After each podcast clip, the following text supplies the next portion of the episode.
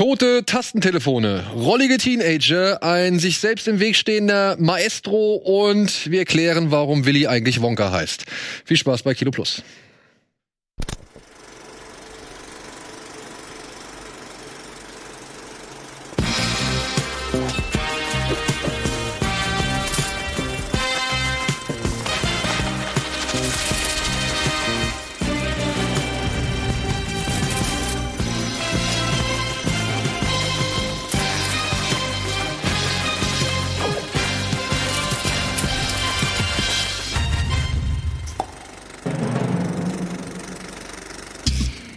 Umpa, Lumpa, Dupeti, du. Und damit herzlich willkommen zu einer neuen Folge Kino Plus. Heute mit Antje und mit Steven. Und ja, ich, ich muss es einmal. Ich muss, ich will, ich, ich, ich möchte das. Ich bin frustriert. Achso, ich dachte, so. du möchtest einmal singen jetzt. Nee, ja, nee, singen, äh, das erspare ich. Okay. Mir und der Menschheit. Ähm, eigentlich hätten wir heute hier zu viert sitzen möchten, äh, wollen. Ja, und ich, wie gesagt, ich weiß, jedes Mal kommt, oh, das macht doch die anderen Gäste schlecht. Nein, es geht nicht darum, hier die anderen Gäste schlecht zu machen, sondern es geht darum, mein Bedauern auszudrücken, dass ein Gast, der noch dabei sein sollte und den wir schon lange nicht mehr zu Gast hatten, heute nicht kommen kann, wegen der Deutschen Bahn. Ach Quatsch, die streiken ja schon wieder. Ja, also, ich, es ist kurios, ne? Also, irgendwie, Nee, kann ich ganz Bahnstreiks und du.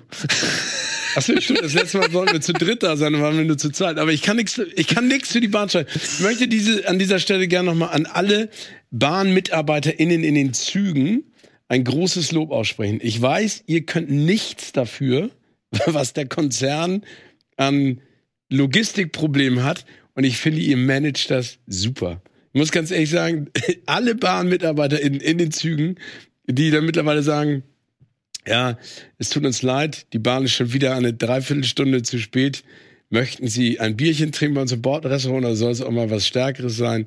äh, gut, großartig. Aber das ist absurd, ne? Ich bin jetzt ja auch die Anfang der Woche, hatte ich eine Odyssee durch Deutschland und das nach diesem Schneechaos, wo ja, sag ich mal, im öffentlichen Transport nichts funktioniert hat, jetzt noch gestreikt wird. Ja, ich verstehe es aber.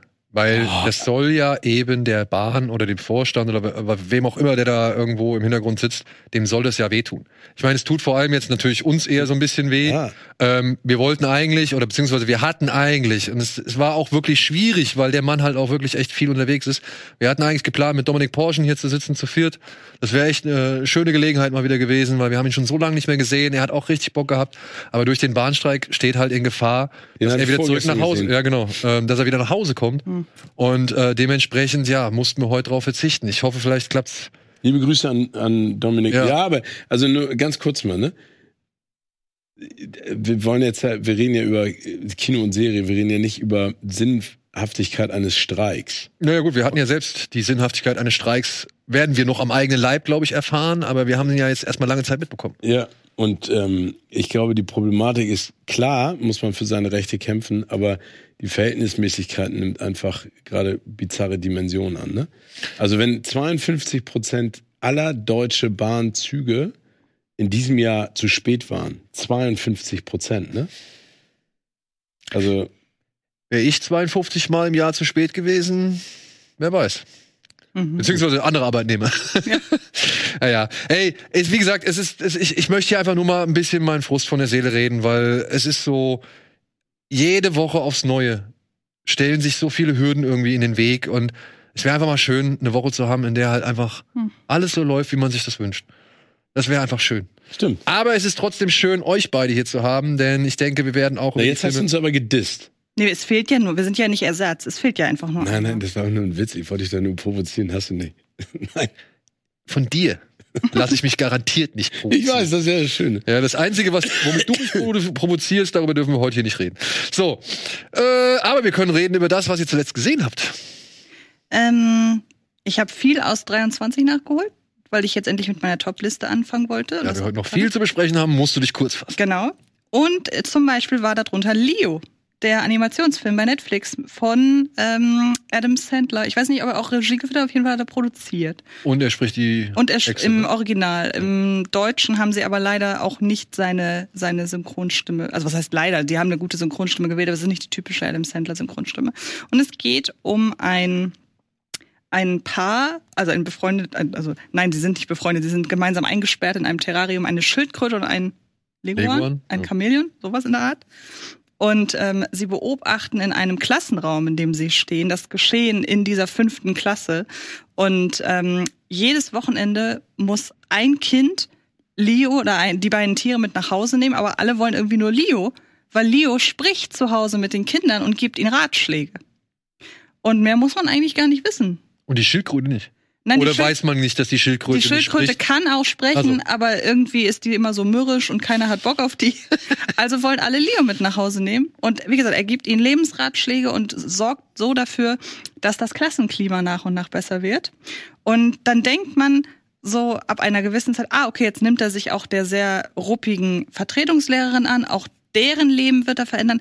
Dann könnte der Film zu Ende sein. Und dann habe ich wirklich Netflix im Ohr, wie sagen, ah, wir brauchen nur eine Dreiviertelstunde. Und dann geht's noch weiter und dann wird dann ein Konflikt aufgemacht, der irgendwie total unnötig ist. Aber der ist, Nee. aber der ist ganz witzig und Ja. sympathisch. Und das Einzige, er hat Musical-Einschübe, die ich nicht verstanden habe. Aber er ist nett. Ja. Und ich habe Buddy der Weihnachtself das erste Mal geguckt. Ich habe den jetzt auch zum ersten Mal gesehen, Ach, weil ich den auch noch nicht kannte. Das ist so ein Film, wo der der war vor einiger Zeit, war der ja, ist der frisch bei Paramount Plus, glaube ich, rausgekommen? Ist das Oder Will Ferrell? ja, Will Ferrell. Ich habe ihn bei Netflix, glaube ich, geguckt. Oder Netflix. Irgendwo war der, ist der, ist der neu im Streamingdienst Nee, gelandet. bei Amazon Prime. Bei Amazon Prime ist er Okay, definitiv. dann war es Amazon Prime. Ja.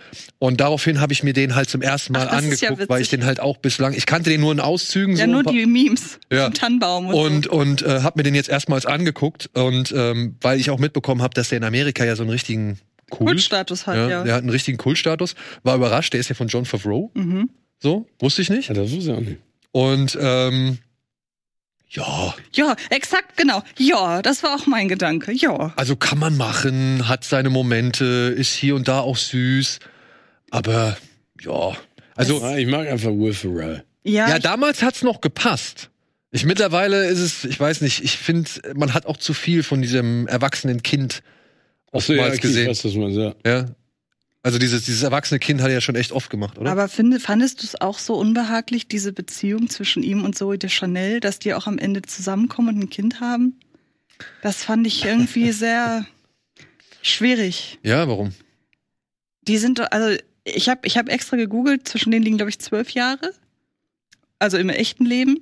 Und ich finde, im Film wird heraufbeschworen, dass da noch viel mehr Jahre zwischen. Echt?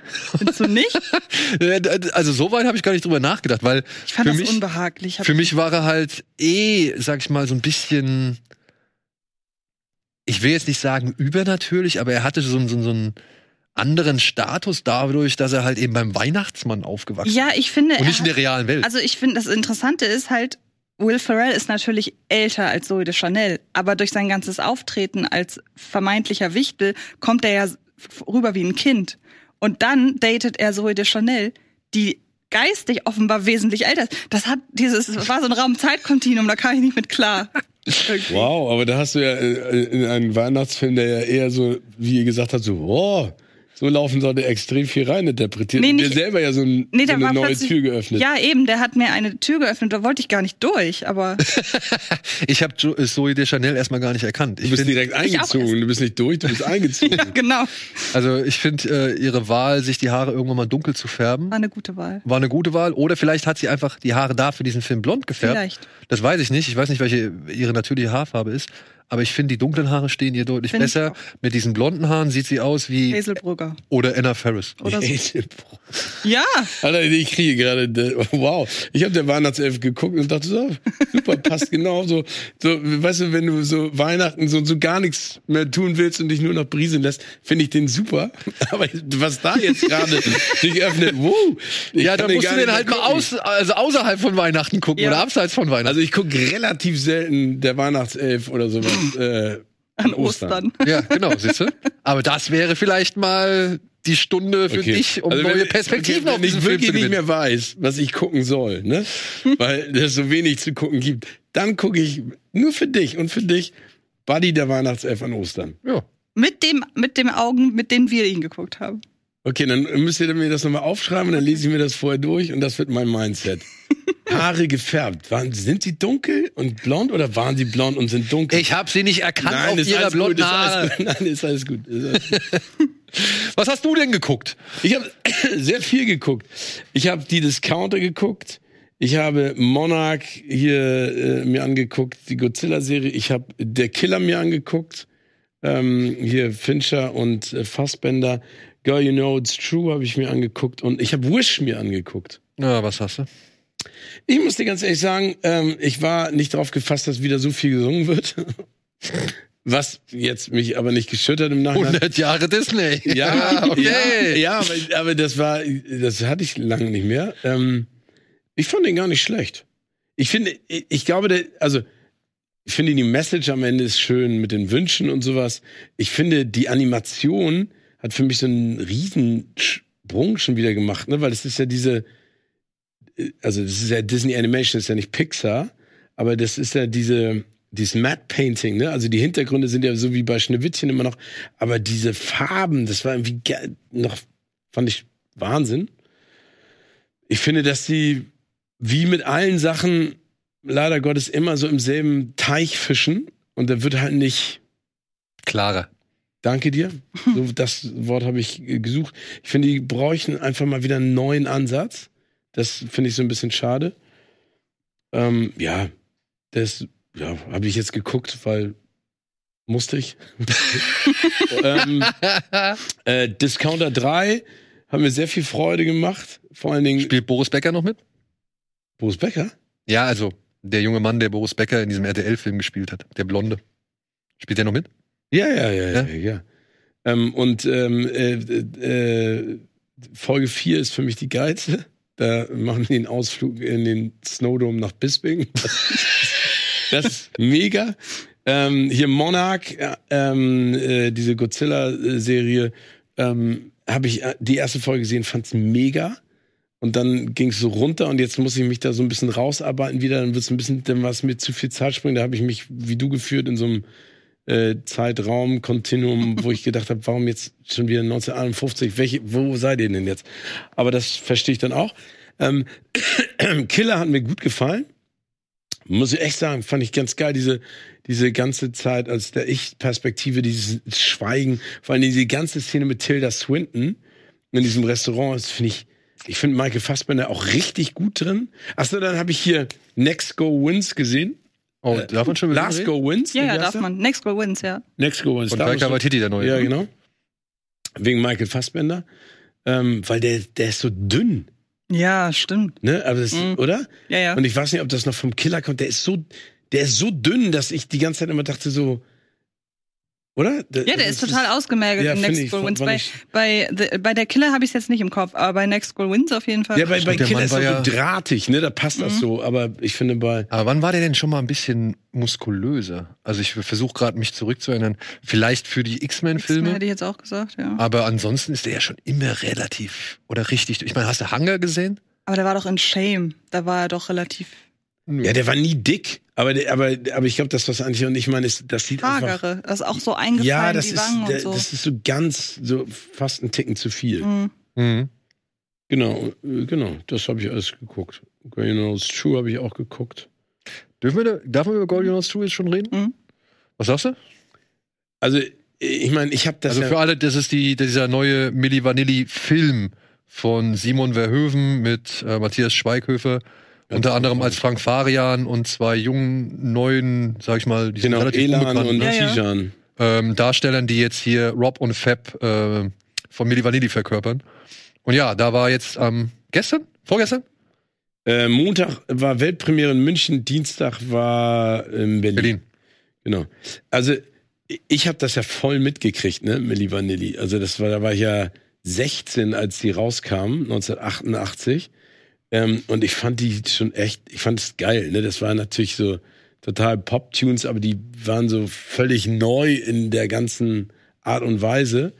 Ähm, ich habe den Skandal auch mitbekommen. Ich, äh, was ich an dem Film echt cool finde, ist, dass du nochmal eine andere Sichtweise drauf kriegst. Ne? Also ich glaube, das Problem, und das hat Simon auch gesagt, ist natürlich in der Recherche äh, dieses Films hast du mit ganz vielen Zeitzeugen zu tun, die natürlich alle aus der Subjektive erzählen. Ne? Also und Frank Farian und ne, wie sie alle heißen. Ich habe nichts falsch ich- gemacht. Ja, genau. Und, und ich Ich habe Musik gemacht. Ne, und ich, ich finde das echt, ich finde es, ist schon eine unfassbare Geschichte. Vor allen Dingen, wenn du sie in die heutige Zeit reinsetzt. Ne? Also, man muss ja sagen, die sind damals darüber gestolpert, weil sie nicht selber gesungen haben. Weil sie was gefaked haben.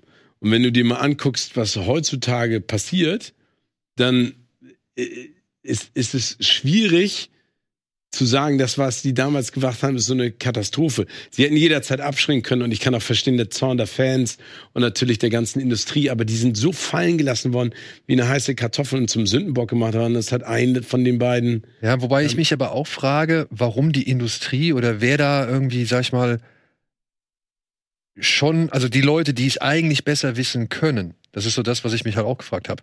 Wir kommen ja jetzt nicht unbedingt von irgendjemand Unbekannten, wir kommen ja von Frank Farian, der vorher mit Bonnie M schon Playback, eine Playback-Band hatte. Ja, also der, der Mann, der Tänzer, der hat ja selbst nie gesungen.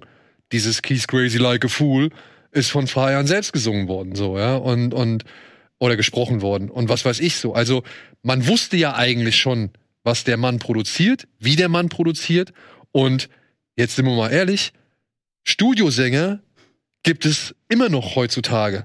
Ja? ja klar. Die singen halt für andere Leute Sachen ein, beziehungsweise unterstützen andere Leute in ihrem Gesang oder bessern den Gesang von irgendjemandem auf. So, das gab's schon immer und das gibt es heutzutage immer noch so. Diesen ganz großen Skandal, ich glaube, das war eigentlich nur das Problem mit diesem Grammy.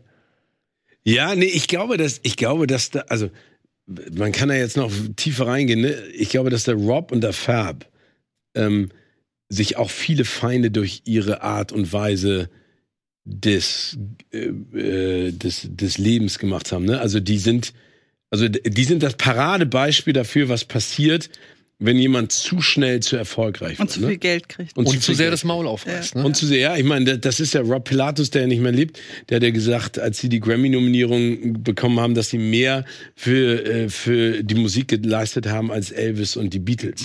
Ne? Und da reden wir von einer Band, die gerade mal ähm, ein Album, nee, für das zweite Album einen Grammy gekriegt hat dann. Ähm, aber das, das ist schon echt ganz spannend. Aber genau wie du es gesagt hast, ich glaube, das ist ja auch das, was dieser dieser Film aufwirft. Und ich finde, das hat Simon echt super gut umgesetzt und, und auch, auch wirklich toll in Szene gesetzt. Und ich finde den Cast auch echt, echt klasse. Und äh, ich finde, Matthias macht das zum Beispiel auch gut als Frank Farian, der sich für größer hält als alles, was es auf dieser Ey, Welt gibt. Ne? Ich muss echt sagen, ne? Matthias Schweighöfer oder Schweinsteiger, wie Herr Gottschalk sagen würde, ähm, war wirklich, der war mein Highlight, ey, Ja, in diesem absolut. Film. Ich hab, ich hab so Ach, du den- hast ihn auch gesehen? Ja, ja, ich ah, hab ihn auch Ja, gesehen. ja, ja. Ach so, okay. Weil dann, achso, ich dachte, ich erzähle euch jetzt gerade, was ihr nicht Nee, nee, nee, wir haben Aber den- ihr seht das genauso. Ja, ja. Ja, genau. Also ich muss sagen, ich, ich mag den Film. Ich finde den unterhaltsam. So, ich gucke den gerne weg. Matthias Schweighöfer ist ein echter Gewinn für diesen Film. Weil ich, wie er halt Frank Farian dargestellt hat, fand ich lustig. Aber das Was soll ich in den Bergen? wir brauchen Platten. Ja, genau. Platten. Ja, das ey, wirklich. Sag mal, was seid ihr für ein Laden? Echt super. Oder auch zusammen mit Michael Mertens, Ja. dem Produzenten. Ja, ja, ja. Fantastisch. Ey, Also, also wir können, wir sind Nummer eins. Was, was heißt wir feiern? Wir feiern. Meine Putzfrau, die Hühner meines Nachbarn haben mehr Anteil am Erfolg dieser Platte als du. Ist ey, geil. Ja, also ich, ich wirklich hat echt Spaß gemacht. Ich fand's aber halt dann doch ein bisschen zu sehr gute Laune für ein Schicksal von zwei Menschen, die dieses Schicksal nicht unbedingt verdient hatten. So.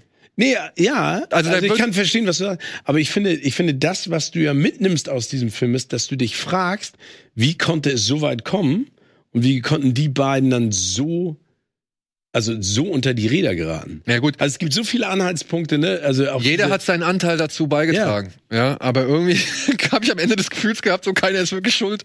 Und Ja, und das ist ja viel schlimmer, ehrlich gesagt. Wollte ich, ja, das war eigentlich auch erst, was ich rausgezogen habe, dass man leider niemandem konkret die Schuld zuweisen konnte, weil alle so ein bisschen Schuld Genau. haben. Und das ist ja, finde ich, viel frustrierender, als wenn man sagen kann, so, die waren's. Ja, das ist so ein, so ein, so ein Schneeball, der Ja, ja, irgendwann genau. mal den Berg runtergerollt worden ist und irgendwann ja halt zur Lawine ausgeartet ist. Aber ich meine, du musst dir mal überlegen, ich finde es echt geil, dass die den Film gemacht haben, ne? Also Quirin und, und Max, weil das Kathleen Kennedy war dran, Brad Ratner war dran, die mussten den Musikkatalog kriegen.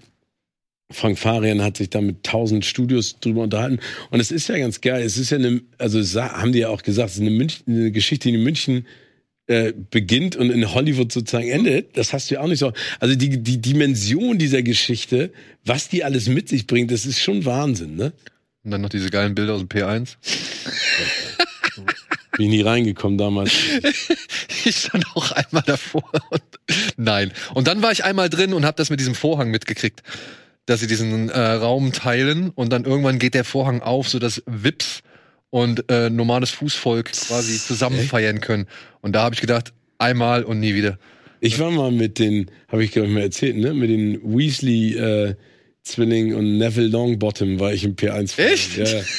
Das war echt ganz geil. Das ist eine Kombination. Ja, völlig absurd. Nee, habe ich. Was Äh, zauberhaft?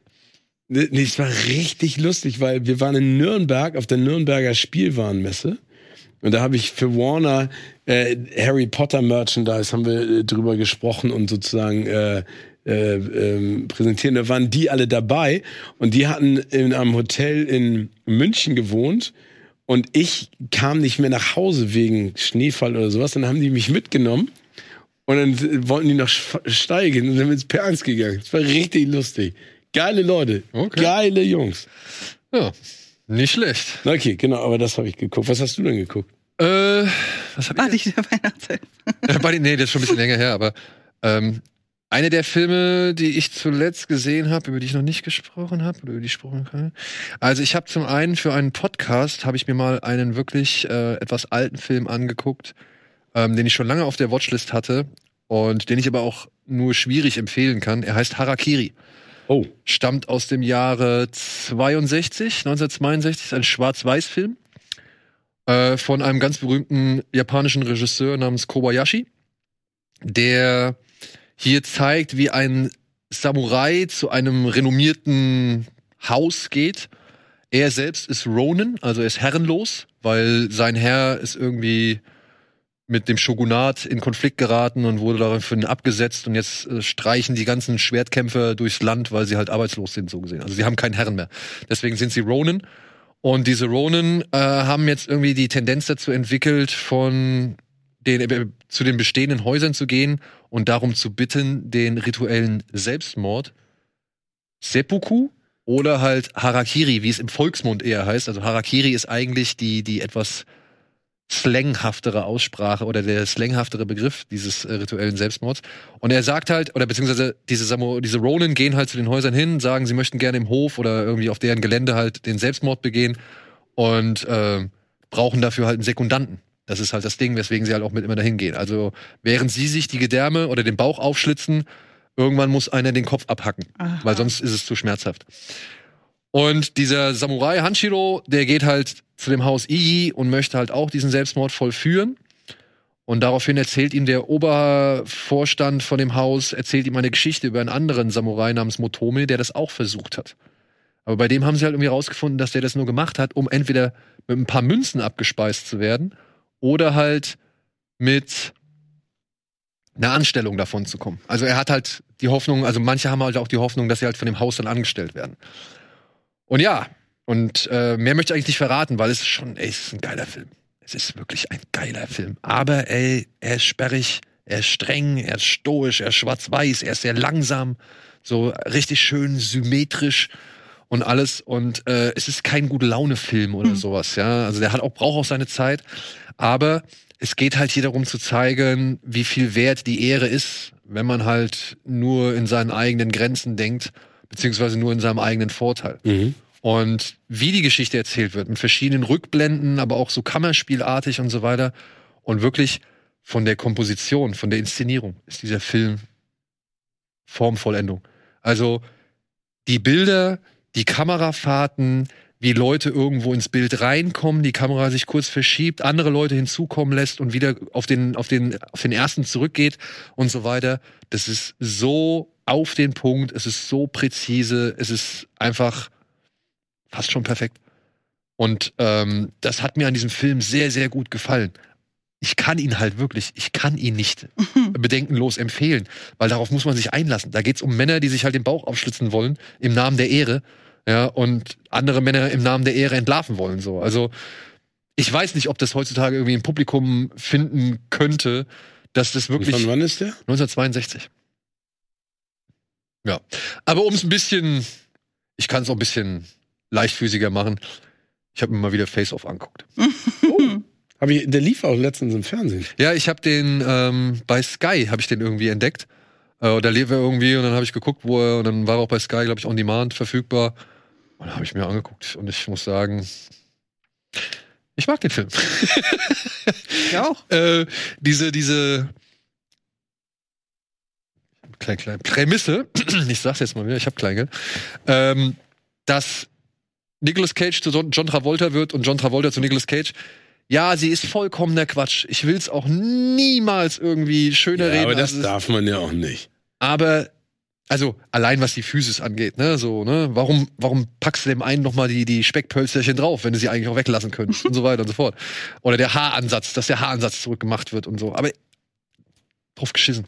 Die Szene, wenn sie bei diesem Dietrich, äh, wenn wenn Nicolas Cage versucht, also wenn John Travolta im Körper von Nicolas Cage versucht, bei seinem Waffenlieferanten da mit, dem Glatz, mit der Glatze äh, unterzukommen und dann kommt John Travolta, also beziehungsweise Nicolas Cage in der Haut von John Travolta mit dem Einsatzteam des FBI an und was ich und dann ballern sie sich da irgendwie diese Bude zu Klump und dann gibt's diese geile Szene in diesem Eingangsbereich, wo diese Spiegel da stehen und wo sie so, so rumrennen und am Ende ist es halt so, dass Nicolas Cage und John Travolta auf der jeweils anderen Seite eines Spiegels stehen und sich so, ja, halt abschießen wollen. Und Nicolas Cage guckt sich selbst an, John Travolta guckt sich selbst an, aber eigentlich wollen sie halt jeweils den anderen erschießen. Und ich finde, das ist toll. Ja, aber ich finde, bei so einem Film darfst du ja auch nichts in Frage stellen. Das ist genauso wie, äh, wo, wo der Nicolas Cage äh, sich sozusagen das Gesicht aufsetzen lässt von, äh, von John Travolta und dann siehst du in der nächsten Szene, dass all die Mitwisser bei dieser ganzen Aktion dann von ihm ins Labor gebracht werden und dann unter Qualen sterben und du also, da gibt es so viele Sachen, die du hinterfragen kannst, aber das ist ja scheiße. Ich meine, allein so eine, so eine, so eine komische Idee zu haben, ist doch großartig und, äh, und der Film macht Spaß und ich finde, die beiden sind da super. Ich meine, John Travolta ist einfach als, als böser Mann auch richtig geil. Ja, also beide. Richtig geil. Also Nicolas Cage als, als äh, wenn er dann der Schurke ist, ist, ist herrlich. John Travolta, wenn er der Schurke ist, ist herrlich so. Und beide können aber auch dieses Leidende halt echt immer richtig gut hinkriegen so. Mit Gina Gershon noch dabei und hier Joan Allen, glaube ich, ist das. Mhm. Ähm, dieses Finale in der Kirche, ich meine, da zitiert sich John Woo auch selbst, aber ich find's herrlich. Und das Ding ist halt, ich habe mir den halt angeguckt, weil ich nochmal irgendwie so ein bisschen wieder in Stimmung kommen wollte. Heute ist ja die PV von Silent Night, Mhm. äh, die wir jetzt halt nicht wahrnehmen können, weil die jetzt gerade aktuell, während wir hier sitzen, läuft. Und ich wollte mir noch mal so ein bisschen, ich wollte den eigentlich per Screener gucken, genau. Ich wollte den per Screener gucken und der Screener hatte eine Panne oder hatte irgendwie eine Macke und ging nicht. Und ich habe gedacht, scheiße, jetzt hast du dich so drauf gefreut, heute Abend einen John Woo-Film zu gucken. Was machst du jetzt? Guckst du Face Off. ich meine, es gibt genug bessere Filme von ihm. Nein, aber ich, Aber ich hatte einfach mal wieder man Bock. ja in sowas rein, ne? Ich hatte Oder? mal wieder Bock auf, auf irgendwie Face Off so. Und dann war er halt auch gerade verfügbar und dementsprechend habe ich ihn geguckt. Und nicht zu vergessen, diese fantastische Referenz in Spy, Susan Cooper Undercover, mit ähm, Jason Statham, der felsenfest davon überzeugt ist, dass es äh, beim FBI eine Face-Off-Maschine gibt. Und er, Ja, lässt ja, sich, stimmt. und er lässt sich einfach nicht davon abbringen, weil er davon ausgeht, dass diese Maschine von allen geheim gehalten wird. Ja, Großartig. siehst du, und so schlägt der Film immer noch seine Kreise. Ja. Habt ihr das mitbekommen äh, von Nicolas Cage übrigens? Dass er nicht mehr spielen will bald. Ja, hat jetzt ein Interview gegeben. Noch drei oder vier Filme macht er. Ich glaube, die sind vertraglich, sag ich mal, der, die hat er schon, da hat er sich vertraglich verpflichtet zu. Aber dann wäre, wenn es nach ihm ginge, interessant, eine Serie zu machen, die halt auch vor allem ihm irgendwie so ein bisschen die Möglichkeit gibt, mal wieder zu Hause zu bleiben. Weil er würde sich gerne mehr um die Familie kümmern. Hat er Also ich finde es total nachvollziehbar. Seinem letzten Film. Da war es ja auch der Dreh- und Angelpunkt, dass er so selten zu Hause ist. Ja, stimmt, stimmt. Ich finde es total nachvollziehbar. Also ich äh, habe das Gefühl, der ist jährlich in vier Filmen zu sehen. Oder dreien. Ja, Da hat er ein Wahnsinns-Arbeitspensum. Und wie alt ist er denn? Er ist jetzt, 60. ja, überleg mal, aber vier Filme? Oder fünf oder was weiß ich, also auch in dem Tonus und in der Intensität und dann nochmal eine Serie. Und wenn du 70 bist, dann sagst du auch, okay, wie möchte ich jetzt mit meinen, hat er Kinder, hat er Kinder, ne? Ja, hat er, ja. Ja. Ja, er wollte eigentlich, so sagte er, auf einem Hoch aufhören Und nach dem, was man so ja alles liest, scheint jetzt sein neuer Film, Dream Scenario, scheint ja wirklich mal wieder ein richtiges Hoch zu sein. Also man munkelt auch schon, oder man, man rechnet mit ein paar Oscar-Chancen so. Ne? Also er wurde da schon hier und da wieder Sehr geil. ins Rennen geschmissen als Kandidat, potenzieller Kandidat für eben das Das Oscar. ist mega. Finde ich auch geil. Finde ich auch geil. Vor allen Dingen, der würde dem Ganzen auch mal gut tun. Dem Oscars? Ja, einfach so vom Typ. Ich meine, das- ich glaube, es werden so, so spannende Oscars, ne? Ich bin gespannt, ja. Also, ja vor allem, wir haben jetzt, äh, was habe ich gelesen? Es geht eine Stunde früher los, ne? Also Mhm. wir, äh, Ja. Ja. Wir können jetzt, wir müssen nicht mehr die ganze Nacht hier Genau, wegen, wegen Zeitverschiebung. Hast du schon Infos bekommen? Bist du da nächstes Jahr? Ja. Bist du da? Ja. Wie sieht's aus? Ja, I'm, I'm working. Ja? It's a work in progress. Okay, ja, Freunde. Also, ne? Selbe, selbe Spiel wie jedes Jahr. Wenn ich nicht mit Steven nach Amerika fahre, dann äh, bin ich wieder hier. Oder sind wir wieder hier. Ja. Ja.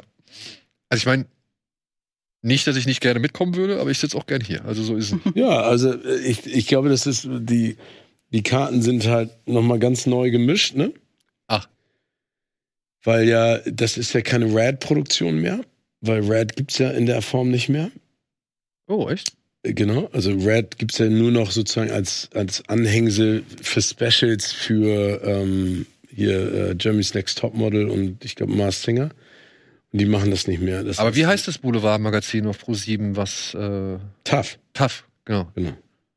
Aber die haben damit nichts zu tun. Nee, auch nicht mehr? Okay. Ja, ey, Fingers, fingers, are Fingers crossed. crossed. Mal gucken. Gut, wollen wir mal gucken, was es diese Woche im Kino gibt und äh, noch an andere Neustarts? Sehr gerne. Ja? Cool. Dann gibt's hier jetzt einmal bitte den Supercut.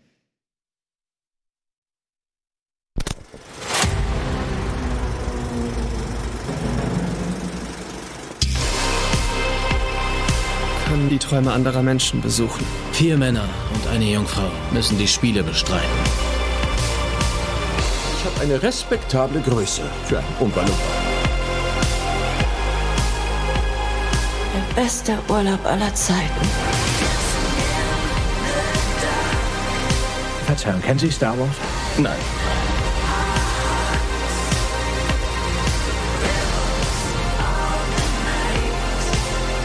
Müssen denken, dass alles wieder in Ordnung kommt.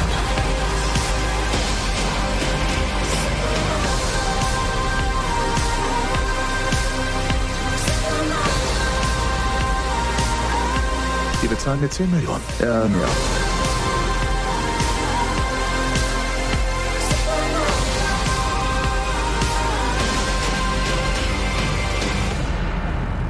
Ich wünschte, du wärst in einem anderen Dorf aufgewacht. Geiler Film.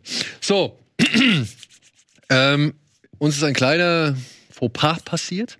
Der ein bisschen auf meine Kappe geht, muss man sagen. Ja, aber, aber so viel der kann ich war- da eigentlich auch nicht für. Der war aber schon angekündigt, ne? Also man wundert sich jetzt Ja. trotzdem, wo er bleibt. Äh, Wir haben in, den, in dem Supercut war ein Film drin namens May December. Ja, Ähm, ich weiß. Mit Julian Moore und Natalie Portman. Ja. Und der sollte, oder da gab's mal wirklich die Ansage, der kommt am 1. Dezember, beziehungsweise der, oder äh, Anfang Dezember sollte der. Ist auch in allen Ländern. Genau, stimmt. In gekommen, Amerika nur ist er, genau, in Amerika und überall äh, weltweit ist er äh, bei Netflix gelandet. Nur bei uns halt wieder nicht. Der ist von ähm, Todd, Todd. Haynes. Oder Ja. Fields? Todd Haynes. Fields? Todd Nicht der von Tar, der andere. Von Vergiftete Wahrheit und äh, Wonderstruck und Carol. Ich glaube, das ist der Haynes. Ja, das und Todd ist der Field Haynes. ist der Tar-Typ, der nur drei Filme irgendwie gemacht hat. Genau. Aber nee, das war jetzt die Todd Haynes, ne? Ja. Und leider ist er halt noch nicht gestartet und dementsprechend ähm, Todd Haynes. Und dementsprechend können wir über den heute nicht reden. Aber wir können über ein paar andere Filme reden. Unter anderem kommt heute das Regiedebüt von Eileen Tetzel. Die hat man vielleicht zuletzt Oh, die ist in, super. In Wochenendrebellen gesehen. Da spielt sie die Frau von äh, Florian. Florian. David Fitz. Und die hat jetzt ihren eigenen Film gedreht, Falling into Place. Den habe ich nicht gesehen. Ich auch nicht. Aber die Kollegen hier in Hamburg haben mir wirklich mehrfach gesagt, ey, guck dir den mal an, der ist gut. Der ist gut. Es geht hier um eine junge Frau, die hat sich gerade frisch von ihrem Freund getrennt, weil irgendwie das alles nicht so kompatibel war und so. Und deswegen ähm, nimmt sie aber trotzdem noch eine Reise wahr zu den Isle of, was weiß ich, irgendwo in Irland, glaube ich.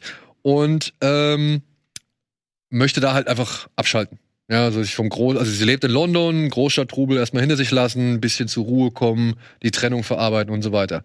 Und dort trifft sie halt in einem Pub, trifft sie halt einen jungen Mann namens Ian und der ist halt auch irgendwie so ein bisschen auf gerade Vergessenstour, so, ja, möchte ein bisschen abschalten, möchte irgendwie ähm, den ganzen Trouble mit seiner Familie irgendwie, äh, die ihm sehr viele Bürden auflasten, möchte er irgendwie loswerden. Gleichzeitig versteht er sich eigentlich mit seiner Schwester ganz gut, aber die scheint schon sich mehrfach umbringen zu, also umgebracht haben zu wollen. Mhm. Ich glaub, kann man das so sagen? Sie wollte sich schon mehr Oder sie, vorbringen. sie wollte sich schon mehrfach umbringen, genau. Sie wollte sich schon mehrfach umbringen und das äh, stürzt den halt auch irgendwie in so ein bisschen in so eine Lebenskrise. Ja, und die beiden lernen sich halt jetzt kennen, müssen aber halt erstmal mit ihren eigenen Problemen fertig werden, bevor sie sich jetzt wieder auf jemand anderen einlassen. Und das soll wohl alles äh, relativ schick Ja, und, und ich habe da viel, ich habe vertraut eingefangen worden Ich, sein. die, ich mag sie ja Ich total gern. Ich finde sie so großartig. Ich fand sie auch in, in, in Wochenendrebellen echt gut, weil das mal eine Mhm. andere, andere Rolle war auch für sie. Aber ähm, ja, ich, ich finde die mega. Also ich gönne ihr den Erfolg. Vor allen Dingen, dass sie das jetzt selber gemacht hat, inszeniert. Das finde ich auch super. Es ist Schottland, Isle of Skye. Tut mir leid. ja. Ey, ich bin interessiert dran. Ich habe mir den auf jeden Fall auf die Watchlist gesetzt. Ich bin mal gespannt, äh, wie es ist. Vor allem ist es ja schön, dass eine deutsche Schauspielerin in Amerika oder in England drehen kann, so beziehungsweise eine internationale Produktion. Den jungen Mann, diesen Ian, den kennt man irgendwie aus äh, The Witcher, Bridgerton und Outlander. Ähm, Chris Fulton heißt er. Und äh, das wurde produziert von denselben Leuten, die auch unter anderem diesen Tiger Stripes gemacht haben oder halt Systemspringer. Oh, cool. Also die halt schon immer mal mit dem Auge auch auf den inter internationalen Markt schielen. So. Aber ist das dann eine deutschsprachige Produktion? Nee, ist eine Englisch. Also, Okay. also es ist eine deutsche von hier äh, Wedemann Bros Produktion, Mhm. aber auf Englisch geschrieben Auf Englisch, und okay. gedreht. So wie es richtig wenn Weil ich so richtig ist das ja auch, ich meine, den haben wir im, ich, ich nenne den jetzt einfach, weil wir haben den, glaube ich, im Kinostarts-Ticker nur drin, diesen The Dive. Ja. Das ist ja auch eine deutsche Produktion auf Englisch von einer Produktionsfirma, die auch für ausländische Gefilde produziert. Deshalb sieht das alles so international aus, aber ist eigentlich von einem deutschen Regisseur vorwiegend mit deutschen Geldern finanziert und so weiter. Also es klingt nach einem ähnlichen Prinzip. Ja, ist doch cool. Also freut mich doch, dass solche Produktionen möglich sind. So, was machen wir dann? Hm, hm, hm. Ein Film, den ich auch nicht gesehen habe, ich weiß nicht, ob du ihn gesehen hast, kommt heute. Er heißt Blackberry, Untertitel nicht. Klick einer Generation. Ja, und schildert halt den Werdegang des Blackberries, also des Blackberry-Telefons, wie halt auch den Untergang. Das ist, glaube ich, also deshalb interessiert er mich auch tatsächlich, obwohl ich mit, ich habe nie ein BlackBerry gehabt und habe da auch nie eine Verbindung zu gehabt.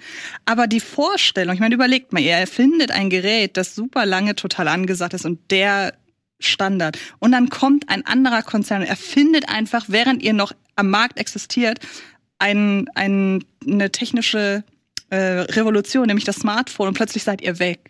Und diese Vorstellung finde ich so super, dass ich richtig Bock habe, mir da den Film zu anzugucken. Ich finde, hat irgendwie der eine Typ sieht sehr aus wie Paul Dano in äh, Dump Money, der Ja. Typ mit dem Stirnband. ja, ja. Ähm, ich ich habe da, ich hab da Bock drauf. Ja, es soll eigentlich, also soll so die typischen Stationen abhaken. Es geht halt um diese beiden Jungs, die halt das Ding in ihrer Garage entwickelt haben, dann zu einer großen Firma gegangen sind, um das vor vorzustellen. Und der Manager, der das irgendwie, sag ich mal, sich angehört hat, hat gemeint, ey Leute, der Titel ist scheiße. Pocket Link, glaube ich, sollte das Ding ursprünglich mal heißen. Also ihr braucht einen anderen Namen dafür. Und generell ist das alles irgendwie ein bisschen Quatsch so. Dieser Manager wurde dann aber selbst aus dieser Firma gefeuert und hat halt gesagt, weißt du was, ich gehe jetzt zu den beiden Jungs und helfe denen, ihr Ding auf den Markt zu bringen. Und kam wohl dann halt auch mit dieser Blackberry-Geschichte um die Ecke, also das ist hier der, der Mann mit der Halbglatze, der den beiden dann halt hilft, das Teil auf den Markt zu bringen. Naja, weil er halt schon erkannt hat, dass es sinnvoll ist, einen Computer mit dem Telefon zu verbinden, aber nicht offensichtlich richtig registriert hat, beziehungsweise dann auch nichts dagegen machen konnte, dass Steve Jobs noch eine bisschen bessere Idee für die ganze Geschichte hat. Aber es ist ja schon spannend, dass jetzt diese ganzen Filme rauskommen hier mit Tetris und Ja, ja. das, ne? Das ist so ein Revival in so einer ganzen Generation, weil das ja wirklich ein Riesen, äh, ach hier, Jay Baruchel. Ja. So ein Riesenunterschied war ähm, zwischen vorher und nachher, ne? Also, Ja, ich meine, also, Dr. Gordon, genau. Ähm, ähm, Carrie Elvis. Gary Ellis, ja. Ja, also Oder auch dieser Air. er, war auch genau. dabei. Ja. Also wir haben jetzt eine Menge Kooperationsfilme So, und ich habe ein bisschen Lust auf den. Ich glaube nicht, dass der Dump Money könnte man da eigentlich auch dazu zählen. Ja, wer ist ja um das GameStop. Neue? Also das sind ja eher, was hattest du gerade noch gesagt? Ähm, Tetris. Tetris und auch der jetzt, das ist ja alles in einem ähnlichen Selbe, selbe, ja. Ja. Beanie Bubble war Beanie auch. Bubble, stimmt. Ja, es, ist, es kommen die, die Produktfilme, äh, die, die, die anderen, die neuesten. Ja, ich meine, überleg mal, wie häufig das passiert ist, ne? Also auch äh, hier mit Videorekordern. VHS Betamax Video 2000. Betamax war das beste, also qualitativ hochwertigste. Video 2000 weiß ich gar nicht mehr. Und dann ist VHS um die Ecke gekommen. Oder hier Blu-ray und das andere, wie ist das nochmal? HD, DVD. Ja, genau. Eins von beiden kann sich nur durchsetzen. Der Konsument will möglichst wenig Entscheidungen treffen. Und dann wäre es cool. Ja, die VHS, ich weiß auch nicht, warum die VHS sich gegen, gegen äh, Betamax durchgesetzt hat. Aber auf der anderen Seite, ich meine, hast du mal mit Betamax rumhantieren können, müssen? Ja, ja, wir hatten am Anfang einen Betamax, weil mein Ja. Vater, der hat den gekauft. Und ich weiß noch, dass wir in der Videothek waren in Hamburg, da mussten wir mal hinfahren. Äh, das war, keine Ahnung, äh, in Stelling oder so. Das war die erste Videothek. Und da gab's VHS und Betamax und die Betamax-Abteilung wurde immer kleiner, immer kleiner über die Monate, bis mein Vater dann auch gesagt hat, gut, was habe ich jetzt davon, wenn ich weiter am Betamax festhalte und wir keine Filme gucken können. Erstaunlicherweise hat meine Familie komplett am Anfang auf den VHS-Zug gesetzt. Echt? Warum auch immer, ich weiß nicht warum. Also, aber mein Vater hatte, glaube ich, noch mal ein Betamax-Gerät äh, ähm, so. Und ich fand, ich fand's schon süß, ne? Also diese etwas kleineren äh, Kassetten so. Aber ja, das hat halt irgendwann keine mehr gehabt. Nee. Ja, und ich muss auch sagen, der Apparat war deutlich größer als der VHS-Rekorder, den wir hatten. Das kann, ich weiß, Dafür, dass die Dinge halt irgendwie doch ein Tick kleiner waren, Ja. war der Apparat so richtig groß. Ja. Aber ja, das, das wäre auch nochmal eine geile Geschichte. Der, der, der Krieg zwischen VHS und Betamax, Betamax. beziehungsweise, ja, oder auch von mir Ja, die. Zeiten alleine in den Videotheken waren noch geil. Ja, ah, schön. Schön war die Zeit. Ja, gut. Worauf kommen wir als nächstes zu sprechen? Ach komm, ich, ich will den abhaken. Ich will den loswerden. Heute startet, nee, gestern ist im Kino bereits Maestro gestartet. Der neue Bradley. Bradley Cooper-Film mit Bradley Cooper in der Hauptrolle und Carey Mulligan in der eigentlichen Hauptrolle. Und inszeniert von Bradley Cooper und ja, äh, Kandidat für die nächste Oscar, fürs nächste Oscar-Rennen. Mhm. Deswegen startet er heute im Kino. Er ist im Dezember, kommt er dann zu Netflix, ich glaube 20. rum oder so. Und ja, schildert das Leben von, und jetzt darf ich es wieder nicht, es ist Leonard Bernstein, nicht Elmer, ne? Leonard Bernstein. Leonard ja. Bernstein. Leonard Bernstein. Ja, ähm, Film beginnt ungefähr mit seinem wirklich einen der wichtigsten Momente in Leonard Bernsteins ähm, Leben, nämlich, dass er einen Dirigenten vertreten soll, äh, der krank geworden ist oder sonst irgendwas, um das Royal Philharmonic Orchestra, glaube ich, zu, äh, äh, zu dirigieren. Und das war halt so der Durchbruch. Da ist er dann auf die Bildfläche getreten. Da ist er plötzlich der zum großen Star-Dirigenten geworden. Das ist so der Anfang des Films, der noch in Schwarz-Weiß gezeigt wird. Ich meine, der Film beginnt natürlich dann mit dem älteren Bernstein, der noch einmal ein bisschen so ein, ein Interview gibt und ein bisschen was erzählt. Und dann lernen wir halt in Schwarz-Weiß kennen, wie, halt, wie halt Leon Bernstein durchgestiegen ist, wie er seine Frau, und ich hoffe, wie kann man den Nachnamen, wie, wie spricht man den richtig aus? Weißt du das, Antje? Nee, ich, während du redest, überlege ich noch, ob es, ob es nicht doch Bernstein heißt, weil er ist ja Bernstein? Nee, Bernstein. Bernstein. sicher. Und ich meine, im Film sagen sie Bernstein. Ja? Achso. Aber Okay. ich bin, wie, wie jedenfalls ihr Name ist. Wie, Ja, ihr Name. äh, oh Mann, verdammt. Ähm, Monte. Monte. wie schreibt man es denn? Ja, ich such's gerade. Ach so. okay. Oh Mann, wo ist es? Ich finde den Namen nicht. Äh, Felicia heißt sie mit Vornamen. Mhm. Egal. Auf jeden Fall, wir lernen in dieser Schwarz-Weiß-Phase, lernen wir halt, wie er zum Star-Dirigenten wurde, wie er seine Frau, seine langjährige kennengelernt hat. Wir bekommen mit, dass er bisexuelle Neigungen äh, hegt und dass sie das ein bisschen an ihm nagt und dann, ja, irgendwann Montelegre. Legra. Mon, Mon. Montelegre. Montelegre. Ja, klingt- das ist, aber ich finde es schon beeindruckend, was der da macht und leistet, der Bradley. Genau, Felicia Montelegre Cone. Ja, und dann wechselt der Film irgendwann mal in die Farbe über und wir lernen die weitere Lebensgeschichte von Bradley Cooper kennen, beziehungsweise noch mehr Probleme in seiner Ehe. Und irgendwann ist der Film vorbei. So ist das. Ja.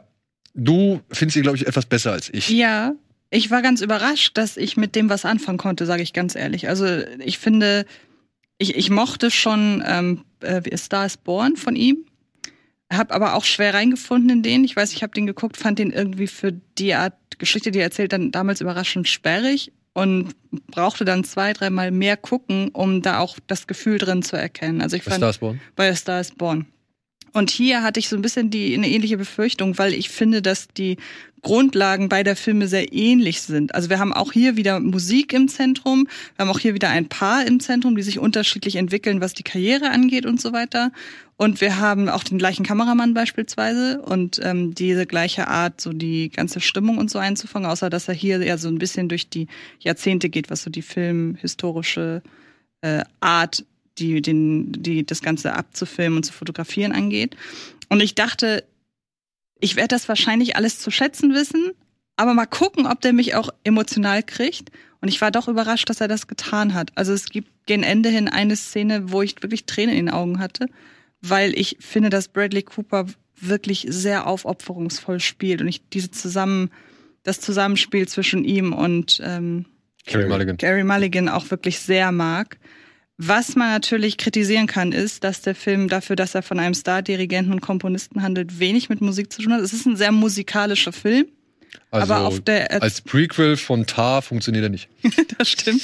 Aber auf Erzählebene geht's wen, wenig um seine Inspiration und so weiter. Also wenn man einen Film hört, es gibt einen Film über Leonard Bernstein, Steen, Bernstein, Bernstein. ähm, dann denkt man ja schon, ah, cool, mal gucken, wie der auf so Ideen gekommen ist, wie West Side Story beispielsweise. Das liefert der Film gar nicht. Also der ist eher in seinem ganzen Rhythmus und auch was den Score angeht, der ist, es ist, wie gesagt, es ist ein sehr musikalischer Film, aber es ist kein Film über die Musik. So, und ich finde, das kann man kritisieren. Ähm, was Aber man auch, ist es doch ein Film über ihn? nee, ist es eben nicht. Wo- da wollte ich jetzt nämlich Ach drauf so. hinaus. Und was man auch kritisieren kann, ähm, ist, dass es eben mehr um eigentlich um sie geht und darum, wie sie ihn beeinflusst hat, sowohl in seiner im Dasein, in seinem Dasein als musikalisches Genie als auch als Privatperson. Und ich muss aber sagen, ich finde, dass das wirkt die ganze Zeit sehr aufrichtig. Also ich finde der Film, ich mag die Sichtweise auf beide Personen, obwohl sich vor allen Dingen er äh, sich immer wieder Fehltritte auch erlaubt in der ganzen Beziehung und so, wo ich auch manchmal aber denke, warum redet ihr nicht einfach ein bisschen mehr miteinander? Aber egal. Ähm, und ich mochte diesen ganz unzynischen Blick. Ich hatte so das Gefühl, Bradley Cooper liebt die Person, die er hier porträtiert. Nee, Bradley Cooper liebt sich selbst. Das war mein Gefühl. Na, Ja? Ich- also ist das, äh, ist das ein. Ich habe einen Film für mich geschrieben, um endlich. Äh, Schauspieler inszeniert sich selbst. Na, das fand ich gar nicht. Also ich finde, für mich ist er schon in den Hintergrund von seiner Rolle gerückt. Und ähm, ich finde aber schade, dass er am Anfang was anderes verkauft, als er Ja. am Ende ist. Also er beginnt mit einem, Ey, die erste Stunde ist super. als wäre es ein, als der hat so ein Musical-Vibe, ohne dass gesungen wird. Aber von der ganzen Schnittarbeit, von der Kameraarbeit, von der Dynamik, von der Energie denkt man, ah, so ein Film ist das. Die Szenenübergänge, wie die sind, die sind, die, die da ist zwischen einem Szenenübergang vergehen Jahre. So. Genau. Und dann wird er aber sehr konventionell und das finde ich schade, weil so passt das irgendwie nicht so ganz. aber warum wird er konventionell? Weil er versucht, sich selber. Ja, also ich weiß nicht, ich habe mir jetzt, ich, ich, das Ding sah, war, ich sitze in dem Film drin und ich kenne zu wenig. Ich kenne den Mann zu wenig, ich weiß zu wenig, was der gemacht hat. Ich gucke mir das alles an und denke mir, ja, okay. Ähm, danach habe ich auf jeden Fall Lust, mich über diesen Mann irgendwie mal zu informieren. Und ich finde es auch okay, dass man halt als Regisseur Bradley Cooper eher ungewöhnlich an dieses Biopic-Thema rangeht. So wie er halt zum Beispiel seine Biosexualität auf, also äh, thematisiert oder halt generell so diese ganze Anfangsphase von ihm. Der hat ja mit diesem Musical on the Town hat er ja seine ersten äh, äh, Schritte gemacht oder beziehungsweise seine ersten Erfolge gefeiert. Und sie nutzen hier dieses on the Town, um so ein bisschen seine Lebensgeschichte zu erzählen und dann auch schon mal darauf hinzuweisen, dass er halt schwul ist oder bisexuell. Und Carrie Mulligan steht daneben und wundert sich so. Und, und für mich hat sie da nicht den Eindruck gemacht, als hätte sie gerafft, dass, dass das doppeldeutig ist. nee, da, nee, stimmt, da hast du recht, ja, Ja, ja. genau. Also ich, ich fand halt irgendwie kam es, mir kam sie sehr überrascht vor, als sie irgendwann feststellt, dass ihr Mann sich halt auch für andere Männer interessiert. Okay. Weil das macht der Film von Anfang an klar, dass Leonard Bernstein oder Bernstein sich halt für, für Männer interessiert. Nenn ihn noch einfach Lennart. Lenny. Lenny. ähm, Okay, aber ist es, aber dann ist ja die Frage, weil ich habe schon Bock auf den Film, aber ich weiß genau, was du meinst. Mit einem Schauspieler inszeniert sich selber. Star is Born ist ja auch nicht anders gewesen, ne? Also und es ist trotzdem ein guter Film.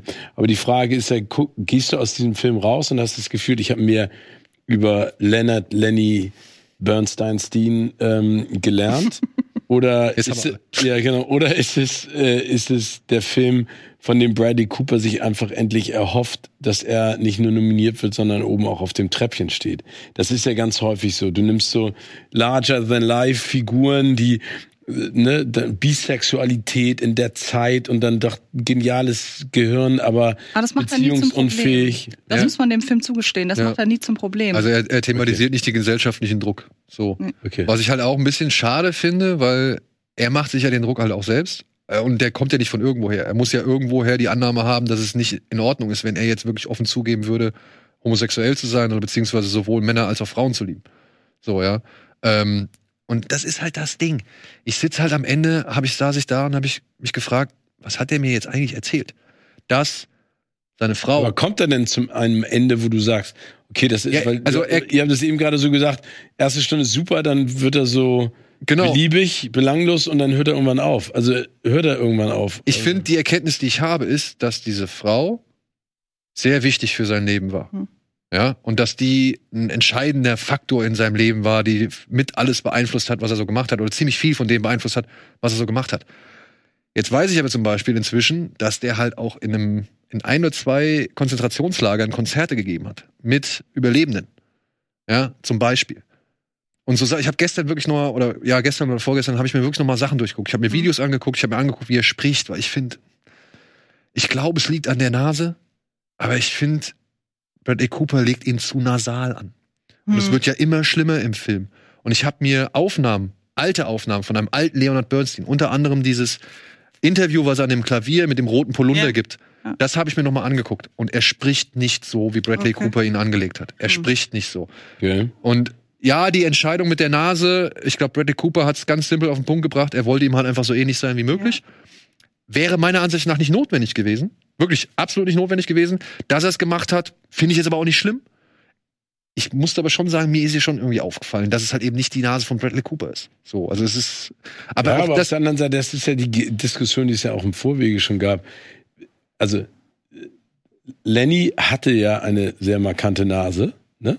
Und das ist ja sein Markenzeichen oder wie auch immer, das ist ja dein, das ist ja Teil. Und wenn du ihn darstellst, warum solltest du es nicht, wenn du es maskentechnisch umsetzen kannst, auch so machen? Ich verstehe die Diskussion im Vorwege nicht. Naja, also ich sag mal so, die Nase wirkt für mich unecht. Und also es, es bleibt den ganzen Film über. Sie wirkt für mich unecht, weil es immer noch. Und damit meine ich aber nicht das, das restliche Make-up. Wenn er da zum Beispiel alt am Pilano sitzt. Da finde ich, fällt auch die Nase nicht so auf. Genau, Es ist das sieht gut junge- aus. der aber der junge Bradley Cooper, oder beziehungsweise wenn der Bradley Cooper den jungen äh, äh, Bernstein spiel, äh, spielen soll, dann hat mich das irritiert. Okay. Ja. Und ich finde halt, wie gesagt, nachdem ich jetzt mir so ein bisschen was angeguckt habe und wie, wie Cooper spielt und so weiter, Bradley Cooper schafft es wirklich wunderbar, Bernstein zu imitieren. Aber Er wird's nicht. er wird's nicht. Ah, Okay, das ist ja spannend. Aber das ist ja, das ist ja ehrlich gesagt genau das, was ich gerade meinte. Das heißt, er hat sich ein Vehikel geholt, das er nicht ausfüllen kann. Ja, also es ist mehr, ja, mehr Imitation als Interpretation. Und das fand ich ein bisschen schade. Und ich habe mich, wie gesagt, am Ende dann gefragt, warum heißt der Film Maestro? Weil On the Waterfront, West Side Story, es wird alles in Nebensätzen abgehakt. Zack, zack, zack, zack. Ja. Und dann kommt eins seiner bedeutendsten Werke, das ist die Szene, wenn sie in den Pool springt. Mhm. Ja, eins seiner bedeutendsten Werke stellt er fertig. Und ich krieg überhaupt kein Ausmaß, also ich krieg überhaupt kein Gefühl dafür. Ja, okay, aber das ist, ja, aber weißt du, ich glaube, das ist ja ganz häufig bei solchen Filmen das Problem. Wenn du eine Karriere beleuchtest, ne, worauf konzentrierst du dich dann? Also, das ist ja dieses, machst du dann die ganze Karriere, also zeigst du so die, das ganze Schaffen dieser Person? Konzentrierst du dich auf einen Ausschnitt? Konzentrierst du dich auf diesen Punkt, wo er wegknickt? Ne? Das ist ja bei den meisten Biopics so. Irgendwann erliegen sie dann ihrem eigenen Erfolg oder ihrem eigenen Dämonen oder sowas. Und äh, ja, aber dann ist das ja total berechtigt. Also ist er, ist er zwar gut, aber Carey Mulligan ist. Hey, Carrie Mulligan ist wieder, über jeden Zweifel erhaben. Wenn die nicht für einen Oscar nominiert wird, ähm, muss ich mich ernsthaft. Ey, schon, ja, ich meine, und die muss den einfach auch mal kriegen. Ich meine, wie gut ist die bitte? Und hättest du den Film Felicia genannt? Wäre das eigentlich auch Wäre das deutlich besser gewesen. Ja. Ja, aber das ist dann gegen sein Ego. Ja, aber das ist genau. Und das ist halt das Problem. Ja, ich möchte schade. gerne jetzt auch, äh, unsere Kollegin Mia hat's gesagt, ich möchte gerne jetzt mal einen Film von Bradley Cooper sehen, wo er nicht diese Doppelbelastung hat zwischen Hauptdarsteller und Regisseur. Der soll jetzt einfach mal einen Film inszenieren. Fertig aus. Der soll nicht die Hauptrolle spielen, wenn überhaupt nur mal am Rande auftauchen. Der soll einfach mal sich darauf konzentrieren, einen Film zu machen. Wäre dieser Film weiter so verlaufen, eigentlich ist es der Wechsel zum Fa zur Farbe, oder? ja, eigentlich schon, ja. Ja. Wäre der Film weiter so verlaufen wie diese erste Stunde, wo es nur in Schwarz-Weiß ist, hätte ich auch gesagt. Mhm. Fantastisch so. Echt gut. Weil also diese, diese ganzen Kamera, die Kameraführung, die Bildgestaltung, die Kostüme, alles toll, Ja, alles top-notch. ich, ich glaube, das ist dann eben sein Problem. Ne? Er ist getrieben, er ist besessen ähm, und er will dieses Ding nach Hause bringen. Aber er will es zu viel. ja, ja klar, aber ich glaube, der, der, er, er scheitert ja gerade an seinem eigenen Anspruch und Ego. So wie es jetzt ist, ist es halt leider kein Film, der komplett in Erinnerung bleibt. Ja. Also ich habe, du hast gerade so ein bisschen aufgezählt, so wie man unterschiedliche Lebenswege porträtieren kann. Weshalb erinnern wir uns jetzt immer noch an einen Film wie Steve Jobs? Das, mal, das wollte ich gerade sagen. Ja. Weil der einen ganz, ganz anderen Anlass. Den habe ich neulich mal wieder geguckt und der ist halt einfach wirklich richtig gut. Aber er hang, hang, es ist kein verfilmter Wikipedia-Artikel. Und das ist, finde ich, immer so so, ein bisschen okay. das Problem, ähm, wenn du merkst, all das, was ich in einem Film sehe, könnte ich mir auch durchlesen bei Wikipedia und wäre genauso schlau. Und deshalb muss ich aber wiederum Maestro loben, weil all das, was er von Felicia erzählt, das findet man nicht im Wikipedia-Artikel. Das stimmt. Und das ist aber halt dann, wie gesagt, Weg von dem eigentlichen. ist halt ein bisschen doof, wenn du den Film Maestro nennst und Ja. sagst, es ist ein Leonard Bernstein-Porträt. Ne? Ja. So, also, das, äh, wie gesagt, ich finde, er wollte ein bisschen zu viel hier und das schlägt sich leider in meiner Empfindung des Films nieder. Und trotzdem ist es immer noch ein guter und solider Film so. Aber ja, ich hab, war irgendwie nicht so angetan, weil ich nicht ganz verstanden habe, was ich mir da jetzt angeguckt habe. Ich glaube, dass er so oder so. Also ich glaube, Carey Mulligan nach eurer Aussage wird er auf jeden Fall nominiert. Aber ich kann mir gut vorstellen, dass sie ihn dann. Make-up wird auf jeden Also Fall. der Make-up müssten sie eigentlich auch eine Nominierung Ja. kriegen. Das fände ich auch Und auch verdient. Kamera muss ich wirklich. Ja, ey. Kamera auch, habe ich auch kein Problem mit so, ne? Also wirklich gar kein Problem mit. Kann von mir aus auch äh, eine Nominierung kriegen so. Bester Film halte ich für unwahrscheinlich, Nee, glaube ich auch nicht. halte ich für absolut unwahrscheinlich und ich glaube auch, ich, ich, ich befürchte, er wird gar nicht so eine große Rolle spielen, wie es jetzt vielleicht von Netflix gehofft ist oder auch Bradley Cooper hofft. Das glaube ich auch. Was denn eigentlich, wollte ich die ganze Zeit fragen, Entschuldige, ähm, was ist denn hier mit Bike Riders? Hat jetzt einen neuen Verleih. Und wann soll der rauskommen? Äh, ich glaube noch in, innerhalb des, des Award-Rennens. Okay.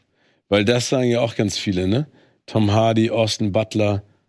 Ich Ja. meine, überleg dir mal, also ich glaube, Leo wird nominiert werden Mhm. für Killers. Die Frau Gladstone wird nominiert Ja, werden für Killer. Genau, äh, Robert vielleicht ja auch. Dann stell dir mal vor, Bradley Cooper, Austin Butler in der Kategorie, ey. Robert Downey Jr. wird nominiert Ja. werden. Oh ja, Cillian Murphy. Ja, könnte ich mir auch Ja, vorstellen, ja. dass Cillian Murphy nominiert wird. Ey, so. was Er wird muss. das bitte? Ja. Margot Robbie vielleicht für Barbie? denke ich. Ja, kann Ryan Und Gosling. Ryan Gosling. Ryan Gosling. Auch, ja. Denke ich, könnte auch passieren, ja. Und die. Frage ist halt bei Ryan Gosling, was sie sich mehr trauen. Ob sie sagen männliche Hauptrolle, weil das ist er eigentlich meiner Ansicht nach Glaube nicht. ich nicht. Ja. Oder ob sie sagen männliche Nebenrolle. Und für männliche Nebenrolle könnte ich tatsächlich bei Barbie, also, Ja. Bei, Ich meine, überleg mal damals die Diskussion hier bei Django Unchained mit ähm, Christoph Waltz. Ja. Beste männliche Nebenrolle. ja, Wir alle haben gesagt, das ist eine. eigentlich Quatsch. Ja. Ja. Emma Stone wird garantiert nominiert. Denk ich auch. Things. Einer der besten Filme des Jahres. Ah, Wahnsinn, geil. So, kommen wir aber mal zu weiteren schönen Filmen. Unter anderem, oder was heißt, zu Filmen, für die man vielleicht ein bisschen Geduld braucht und die auch nicht ganz die beste Laune verbreiten. Aber der hat mir jetzt doch, ich habe ihn gestern äh, frisch gesehen, der hat mir doch ganz gut gefallen. Er heißt Wie wilde Tiere. Ist ein spanischer Film. Hat in Spanien bei den Goyas, dem spanischen Filmpreis, abgeräumt wie die Hölle, neun Stück kassiert. Wow. Ja. Und handelt hier von einem Lehrerpaar in den 50ern. Die sind jetzt oder haben alle Zelte abgebrochen und sind jetzt nach Galicien gezogen. Spanien. Und wollen dort A mit, ja, Tomatenverkauf, beziehungsweise ein bisschen Landwirtschaftsverkauf, also Salate, Tomaten und so weiter, Gemüse, Obst, wollen sie sich ein bisschen über Wasser halten und renovieren nebenbei, ja, alte verfallene Häuser, um sie halt an den Leuten, denen sie gehören, Er ist, ein, er er ist der Lehrer. er ist der Lehrer, genau. Ähm, und das Problem ist aber, naja, sie werden im Dorf nicht so akzeptiert oder wurden noch nie so akzeptiert äh, wie halt viele andere, die halt in dem Dorf geboren sind und so weiter. Und es wird vor allem schwierig, weil eine Windkraftanlagenfirma wollte eigentlich gerne dort Windräder aufstellen. Aber die beiden haben sich da irgendwie dagegen ausgesprochen, weil sie halt der Meinung sind, dass das Land dadurch zu sehr verschandelt wird. Und das ist für die örtliche Bevölkerung natürlich ein riesengroßer Aufreger, weil die sich natürlich erhofft haben, von dem Geld der Firma halt ein bisschen besser leben zu können. Und ja, aufgrund dieser, sag ich mal, Entscheidung entbrennt jetzt so nach und nach zwischen dem Lehrer, seiner Frau und den beiden Nachbarn, einem Bruderpaar, äh, richtige Kuhbauern, glaube ich, ähm, entbrennt jetzt halt so ein richtiger Streit. Und der Oh. kocht immer höher und immer höher. Und der ist Film, das die Szene da in der Scheune, das, wo er sagt, ich wünsche, ihr werdet in ein anderes Dorf gezogen. ey, und das ist eine der geilsten Stellen im Film. Ich weiß nicht, wie es dir geht, aber ich, Dieser, diese, Mon dieser Dialog. ja, ja. Weil Du denkst, du weißt, wo es rauf Genau, hinausläuft. du denkst am Anfang so, also ich musste tatsächlich sehr oft an Sam Peckinpahs Wer Gewalt sieht denken, Mhm. so, aber so verläuft der Film nicht. Der Film macht tatsächlich ein, zwei Sachen, wo ich gedacht habe, ach, guck mal. Mhm. Ja, oder beziehungsweise, echt, das machen sie jetzt? Oh, krass. Also, der verlagert tatsächlich so seine Schwerpunkte äh, irgendwann mal so, Die Perspektivwechsel. ja, die Perspektivwechsel, so nach so ungefähr knapp zwei Drittel des Films. Ja. Und du bist die ganze Zeit bei dem Lehrer und irgendwann bist du halt nicht mehr beim Lehrer. Und trotzdem, auch dafür, dass du eigentlich die Position dieser beiden gebildeten und freundlichen und offenen Menschen irgendwie einnimmst, ich weiß nicht, wie es dir ging. Ich habe im Nachhinein, also ich habe nach und nach immer mehr die Perspektive der örtlichen Bauern und so verstanden und gerade von diesen beiden Brüdern. Ich konnte nachvollziehen, weshalb sie auf ihn so einen Hass haben. Ja. Weil auch diese ganze Höflichkeit, ich weiß nicht, wer es sagt, aber irgendwann bekommt die von Dennis Menochet gespielte Person ähm, gesagt von einem der Einheimischen, mach mal nicht so einen auf intellektuell. Ja. Und man denkt sich, ja, was soll denn jetzt dieser Ratschlag so? Weil ich finde auch nicht, dass die das wirklich raushängen lassen die meiste Zeit. Die Nee. sind halt einfach, sind halt, die sind auch nicht, die sind auch nicht so intellektuell. Die geben sich halt ganz normal. Gegen die wirken die anderen nur so ein bisschen hinterwäldlerisch. Und auf einmal fängt der Film das dann aber so an, so einigermaßen fast schon gerade zu rücken. Und dann ist da eben dieser Monolog, der dann endet mit, ich wünschte, du wärst woanders aufgewacht. Und plötzlich raffst du, warum die anderen ihn diese, diese Intelligenz, diese vermeintliche, für so herablassend halten. Weil er überhaupt nicht in der Lage ist, die sind, die sind überhaupt nicht in der Lage, irgendeinen gemeinsamen Nenner zu finden. Also, ob Und sie sie versuchen's. Genau, sie versuchen es und ob sie es wollen oder nicht. Der eine bleibt aber immer hier, weil er denkt, ich begebe mich nicht herab. Genauso die anderen aber auch. Und plötzlich sind bist du bei beiden, wo du denkst, das ist ein Konflikt, den kriegst du nicht gelöst. Und es ist nur die Frage der Zeit, wie der durch äußere Umstände aufgelöst wird, weil es muss irgendwann Also explodieren. sehr smart. Also Ja, auf jeden das Fall. ist tatsächlich, ich muss auch sagen, das war sehr smart. Gerade diese, diese Szene, weil in so vielen Filmen hast du dann den, den vermeintlichen Protagonisten, der irgendwie ja eine Beleidigung, eine Demütigung, eine Schikane nach der anderen irgendwie erduldet hat und irgendwann ist es fast übergelaufen und du schreitest über und wehrst dich. So. Und hier diese Szene, er kommt halt da an und das ist halt auch auf der Mitte des Films so, ja. Er kommt halt da an und sagt halt so, ich will dir jetzt einen ausgeben Hm. und das kannst du jetzt nicht abschlagen, weil sonst wäre es unhöflich. Ja. Und dann gibt er dem halt und seinem Bruder gibt er halt einen aus und macht halt das, was in so vielen Filmen eigentlich nicht gemacht wird. Sie reden miteinander. Mhm. Ja. Und während der Lehrer, und da merkt man das ganz deutlich, während der Lehrer tatsächlich geopolitisch in ganz viel größeren Bahnen irgendwie denkt und handelt, als es eigentlich notwendig ist, sehen die Bauern halt nur das, was vor sich ist. Mhm. Und ich muss echt sagen, dieser Kshan, so heißt der ältere von den beiden Brüdern, den siehst du, glaube ich, in der allerersten Szene und erlebst ihn, wie er halt so redet und wie er halt am Tisch in der Kneipe sitzt und so den ganzen Laden eigentlich im Griff hat und jeden beleidigt und nur seine Meinung ist wichtig und man merkt auch so eine Art ja latenten Rassismus bei ihm so, ne, weil alle Ausländer und bah, brauchen wir alle nicht und was weiß ich und ähm, du denkst halt die ganze Zeit, boah, ey, was ein Bauer und was ein Arsch. Aber in diesem Gespräch wird halt erstmal klar, was seine Motive sind. Und die sind gar nicht so abwegig, sondern abwegig, nachvollziehbar. sondern sie sind echt Ja, nachvollziehbar. aber das finde ich ja ganz geil, wenn du, wenn, wenn es einen Film schaffst, dass du, was ihr gerade meinte, diesen Perspektivwechsel zu kreieren, dass du dich nicht wie gelernt immer auf die, auf eine Seite schlägst, sondern dass sich das auf einmal dreht, ne? und das jetzt ist ja noch ein Perspektivwechsel. Wollte ich gerade sagen, das Überraschende ist, diesen Perspektivwechsel meinen wir gar nicht. Dem- es gibt ja noch einen. Ach so. Es gibt noch eine. Ja. Und, Okay, geil. und ihr äh, mich, wirklich, habt, ey, ihr habt mich schon eingekauft. Mehr will man auch gar nicht irgendwie erzählen. Der Film geht ein bisschen lang und wie gesagt, nimmt sich seine Zeit, weil er halt eben diverse Dinge, sag ich mal, auch Wie zeigt. Wie wilde Tiere heißt Wilde der. Tiere. Weil er halt diverse Dinge halt zeigt, die man in anderen Filmen vielleicht deutlich kürzer sehen wollte. Und ich muss sagen, ähm, mich hat der Film von seiner ganzen Idee und auch fast von seiner Inszenierung an Speak No Evil erinnert. Aber in, obwohl er wesentlich weniger drastische Dinge zeigt, Ja. finde ich ihn viel konsequenter. Aber ich würde fast behaupten, beide Filme verfolgen das Gleiche. Auch so das Unbehagen und auch so die, den, den, den, ich sag fast mal so einen subtilen Terror, den sie so gegenseitig sich so zuspielen.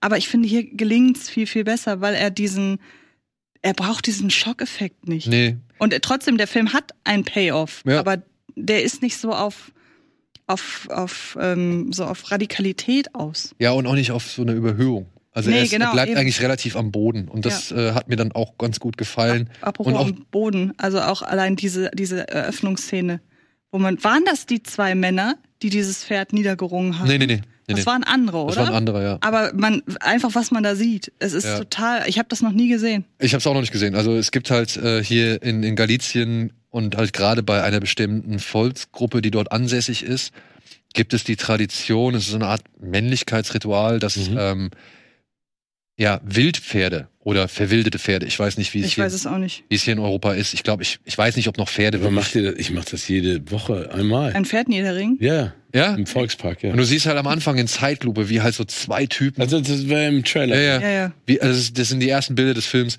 wie die halt dieses Pferd niederringen, um ihnen die, die Mähne oder den Schweif zu Ich weiß, schneiden. ja, und irgendwie zu Brandmarken oder Ja, so. ja. Und, Also ja, genau. es ist wirklich und und ich frage mich, was diese Allegorie soll, weil man sieht manchmal noch diese Pferde und ich habe mich gefragt, wer hier dieses Wildpferd ist, das Dann, wer sind die, die es niederringen? Ja, weil es gibt am Anfang eine Texttafel, wo halt diese Tradition erklärt wird. Und da heißt es, wenn ich mich richtig erinnere, damit die Pferde ein wildes Leben führen können, werden sie niedergerungen, gebrandmarkt und in die Mähne abgeschnitten. Und dann werden sie in die Freiheit entlassen. Und das habe ich leider, ich fand dieses Bild großartig von der Visualität her, aber ich später habe aber ich habe diese Symbolik auch nicht verstanden, Nee. muss ich gestehen. Also ich frage mich, wer hier halt wirklich der Niederringe ist und wer hier halt das Genau. Wildpferd sein Ja, soll. So. das hab ich auch nicht verstanden. Das ist nicht so ganz äh, klar, obwohl dieses Bild vom Niederringen wird halt im Film nachher nochmal aufgegriffen. Genau. So. Also, aber ey, ich muss sagen, ich fand den groß. Ich finde auch hier ähm, Marina Foy, die Frau, und äh, Dennis Menochet, beide super. Ja. Der Menochet vor allem, ne? Am Anfang denkst du dir halt so, das ist so ein tumber, einfacher Typ, der halt ja, arbeitet. Ein richtiger Arbeiter so, ja. Und dass, dass die halt alles ein bisschen, bisschen mehr auf dem Kasten hast, erfährst du erst lau im Laufe des Films. Also du erfährst vieles erst im Laufe aus dem Ja, Film toll, heraus. aber wenn du mit so einer, mit so Figuren wächst und dann vor allen Dingen dann so reingezogen wirst und dann erst auf, finde ich ja geil. Ja. Aber es finde ich super. Also schön, ein tolles europäisches Kino, ne? Ja. Absolut. Und da machen wir doch gleich mit tollem, Für einen Oscar für bester fremdsprachiger Film vielleicht. Ich weiß nicht, ob sie aber eingereicht wurde, aber ich meine, mit neuen Goyas im Gepäck könnte, Könnte man, man eigentlich machen, ja. Ja, vor allen Dingen wäre es mal schön, wenn das, weißt du, diese, diese Kategorie so ein bisschen mal aufmischt, ne? Ja. Ja, wo wir aber bleiben wir bei Europa. ein Film, ein Regiedebüt, wenn ich es jetzt richtig ja, verstanden ist habe. halt, ja. äh, kommt jetzt aus England und ja, hat mir ich hab's an eigen, also was in diesem Film passiert, hab ich selbst durchexerziert, mehrere Jahre hinweg, aber halt auf der anderen Seite. Und jetzt habe ich halt gesehen, was meine Tochter in ein paar Jahren machen wird. How to have sex heißt Vielleicht dieser auch nicht, Film. weil ich habe das alles nicht durchexerziert. Vielleicht. Meine Tochter wird das machen. okay. Es geht hier um drei, ja, britische Freundinnen, M, Sky und Terra, die halt nach Griechenland fahren, nach Malia, um dort mal so richtig die Sau rauszulassen, beziehungsweise sich so richtig das Programm zu erteilen. Und äh, Zielsetzung ist es vor allem, dass Terra, die einzige Jungfrau von den dreien, jetzt ihre Unschuld halt verliert. Und ja, nimm meinen Malleurlaub 1994, 95 und 96 und du hast das, nur halt aus der weiblichen Sicht. Und ich fand den Film echt toll. Ich auch. Ich muss sagen, ich finde ihn echt klasse. Er macht mir halt scheiß Angst. Wenn meine Mutter, äh, wenn meine Mutter, wenn meine Tochter mich dann halt irgendwann in ein paar Jahren fragen wird, ey, ich möchte mit meinen beiden Freundinnen. Am besten mit Pippa und wen nehmen wir noch? Emily. Achso. Ja, Pippa und Emily. Wenn meine Tochter sagen möchte, ich möchte mit Pippa und Emily in Urlaub fahren, weiß ich, ich lege mir diesen Film ein und nee, den werde ich ihr einlegen und sagen, hier, Ja. bevor du dahin fährst, guck dir diesen Film an. Und dann bedenk bitte alles, was du da machst. Gern zweimal. Ja, die lernen halt ein paar Jungs im Urlaub kennen, die gehen halt feiern und saufen und so weiter. Und es ist echt am Anfang, es ist erstmal Ich habe schön. darüber auch gelesen, dass der ziemlich cool sein soll. Und am Anfang ist halt vor allem auch geil, du siehst halt erstmal, wie sie alle einfach nur saufen und dann am nächsten Tag richtig im Arsch sind, aber trotzdem wieder weiter saufen oder beziehungsweise weiter feiern gehen so. Und ja, es ist mein Malleurlaub, zumindest 95, äh, den ich genauso exerziert habe. Mit der gleichen Prämisse, das war ja auch das Schlimme. Also wir sind ja auch in- damals in Urlaub gefahren und haben gesagt, wer nicht irgendwie jemanden flachgelegt hat, äh, also wer auf Malle war und hat niemanden flachgelegt, war nicht auf Malle. Ja, mit so einem Quatsch bin ich damals halt Geil. Aber auch eine geile Prämisse für den Urlaub. Ja, es ist die bescheuertste Prämisse, die man haben kann. Darf ich einmal ganz kurz, bevor ihr eine andere Prämisse bei mir entschwindet, äh, während ihr noch über House of Sex redet, auf Klo gehen? Du musst jetzt aufs Klo. Ja, weil ich sehe, dass bis Ende noch 39 Minuten sind, das schaffe ich nicht. Ja, dann machen wir einen kurzen Break, den werdet ihr kaum wahrnehmen und Steven geht mal eben kurz für kleine Malleurlaube.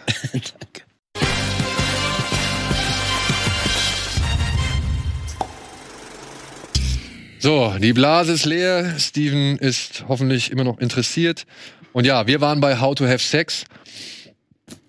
Ich finde, es ist, es ist Lehrmaterial. Ja, und das bestätigt mich in so vielen Dingen. Wie? Also, wa- was du Weil glaubst? ich bin das Gegenteil von Schröck. Ich habe das alles nie gemacht. Und äh, wer hätte das gedacht? Ich bin ich habe das aber auch nicht Partymaus. gemacht. Ähm, Ich bin auch nicht mit meinen Jungs nach Malle gefahren und dann lief die Wette, wer jetzt jemanden flach legt, der war Nein, nicht auf Malle. pass auf. Du musst dir vorstellen, wir fahren nach Malle. Und dann kommen, alle hatten, außer mir, die größeren Brüder. Und die kommen natürlich mit diesen Sprüchen. Äh, wer Malle war und nicht gebumst hat, blablabla. Ja, und das ist halt so. Die größeren Brüder, die großen Jungs, wenn die halt irgendwie was vorgeben und irgendwas sagen, dann bist du als, ja, Ja, vor allen Dingen die größeren Brüder, die immer so tun, als wenn sie. aber das ist sehr- doch die, das ja. ist doch die Idiotie an der Ja, ganzen ja, Geschichte. genau. Und Nein, also ich glaube, der Film ist super. Aber äh, auch da, äh, ähm, ja. er ist halt, ähm, und irgendwie finde ich, hat er da ähm, Ähnlichkeiten zu dem Film, den wir davor besprochen haben, weil der auch nicht so radikal auf eine bestimmte Sache hin äh, zuläuft, sondern es brodeln viele verschiedene Dinge und es werden auch zwischendurch immer mal wieder so gewisse Thematiken aufgegriffen, glaube ich, mit denen junge Frauen sich auch im Urlaub zwangsweise auseinandersetzen müssen. Abschluss, was machen wir demnächst und so weiter. Aber auch ähm, so, ich finde das Wechselspiel in dem Film so spannend. Auf der einen Seite diese starken Frauen zu zeigen, wie sie halt einfach saufen, wie sie sich an Typen ranschmeißen, wie sie bei irgendwelchen ganz komischen Wettbewerben teilnehmen. Ah, das war, also das fand ich fast verstörend. Blowjob-Style. Ja, genau. Das war, fand ich ganz merkwürdig. Und ähm, dann aber es auch zu zeigen, dass das kippen kann. Ja. Ohne, und ich finde nicht, dass dieser Film den Zeigefinger so pädagogisch erhebt, sondern dass der ganze Film dadurch, wie er erzählt ist, gleichzeitig so eine fast schon Liebeserklärung an diese Art Urlaub ist. Und allein, was der halt teilweise, wie er mit dem Licht spielt, dieses grelle, ätzende, fast schon McDonalds-Licht. oder Zahnarztlicht, dieses ganz kalte und alles um einen herum ist laut und man kann dem nicht entfliehen und so. Und wie die Mädels aber darin aufgehen und da voll Bock drauf haben, man aber auch sieht, in diesem Raum sind manche Dinge, da wird nicht viel gesprochen. Und das ist vielleicht manchmal das Problem, wenn man halt nicht miteinander redet, sondern halt dann auch sagt, das gehört hier halt einfach dazu. Also dieser, was im Urlaub bleibt, bleibt im Urlaub Gedanke, dass man da dann auch sagt, das lasse ich hier über mich ergehen, was ich woanders vielleicht nicht machen würde, oder das nehme ich hier hin und woanders wäre es aber ein Problem für mich. Und dann werden da auch durchaus unangenehme Sachen Genau, weil gezeigt. Best Holiday ever. Lässt sich halt nicht so gerne in Einklang bringen mit irgendwelchen, sag ich mal, ersten Malen, die vielleicht doch nicht so geil waren, wie alle mir vom ersten Mal erzählen, ja. Oder halt, äh, wenn Jungs dann doch irgendwie ein bisschen fordernder sind und man eigentlich gedacht hat, die sind eigentlich ganz nett und zärtlich und wissen, wie man auf jemanden eingehen muss, damit man halt auch gemeinsam intim wird und so Sachen. Und ich fand aber auch die Dynamik innerhalb dieser drei Mädels immer spannend, weil da ist eine, die ist eigentlich schon erfahren, die hat eigentlich, die hat's gar nicht mehr nötig irgendwie ähm, sich zu profilieren oder sonst irgendwas. Und man merkt immer wieder, wie sie halt diese Terror versucht zu, ja, bloßzustellen im wahrsten Sinne des Wortes. Die machen da so Trinkspielchen, never have I ever oder sonst irgendwas so, oder ich hab noch nie, bla bla bla.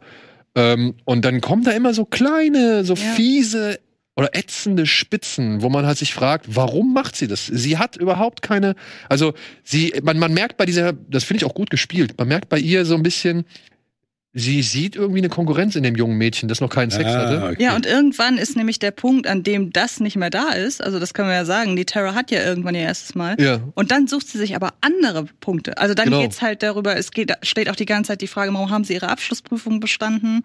Und ähm, dann wird das plötzlich zum, zum, zum Angriffsziel von ihr. Und auch das wird, ohne dass man das auf ein Ereignis festlegen könnte, merkt man irgendwie, scheint es zwischen den beiden zu kriseln, aber da wird auch kein großer Krach draus. Also das Es ist. wird gar nicht erst, ähm, die Probleme werden einfach nicht angesprochen. Ja. Die haben halt keinen Platz in Best Holiday Ever, sondern ähm, sie werden halt irgendwie mit Alkohol und äh, Party wie so ein bisschen beiseite geschoben. So, vielleicht irgendwann sprechen die sich aus. Vielleicht, wenn sie zurück in, in, in der Heimat sind, kommt es zur Aussprache. Vielleicht Ja. kommt es auch zum Krach, weiß man nicht. So, aber im Urlaub machst du das eigentlich Ja. nicht. Und wenn du es im Urlaub machst, dann weißt du halt, mm, dann ist der, der, der Lagerkoller Ja. da, dann ist der, der, der, der Hotelfrieden ist dann schief und so, weißt du?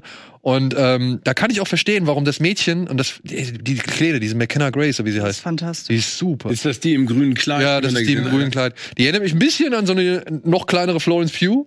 Habe ich auch gedacht. Ja. Äh, Eine Mischung aus Florence Pugh und ähm, die Dame aus Die viel mehr kann aus Fuck You Goethe.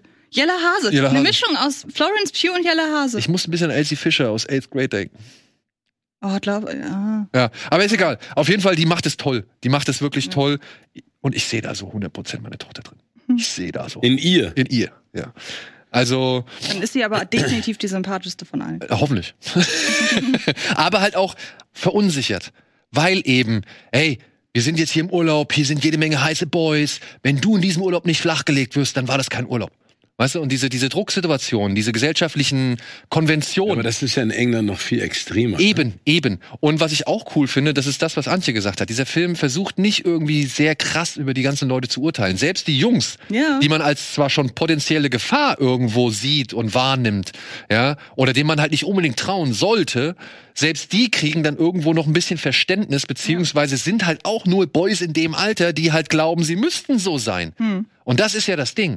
Und ey, wirklich, der Film könnte meiner Ansicht nach an Schulen laufen, um zu sagen, hey Freunde, das kann auf euch zukommen. Und entweder bei euch ist es nicht so und ihr habt Glück gehabt, oder es ist bei euch genauso. Aber dann müsst ihr euch nicht schämen, sondern dann wisst ihr, ihr Ja, seid nicht ey, alleine. Oh, da können wir ja einen Riesenfass aufmachen über Schulerziehung und Schulbildung in Deutschland und wie sehr das von der Realität entfernt ist. Ne? Es gibt jetzt ja gerade eine Riesendiskussion aufgrund dieser neuen PISA-Umfragen, ne? weil ja Deutschland wieder in allen Kategorien verkackt. Und wer jetzt drüber spricht, und es ist so unfassbar. Es ist also, wie, wie desolat dieses System ist. Wie hieß der Vokabeltest, den es jetzt gibt?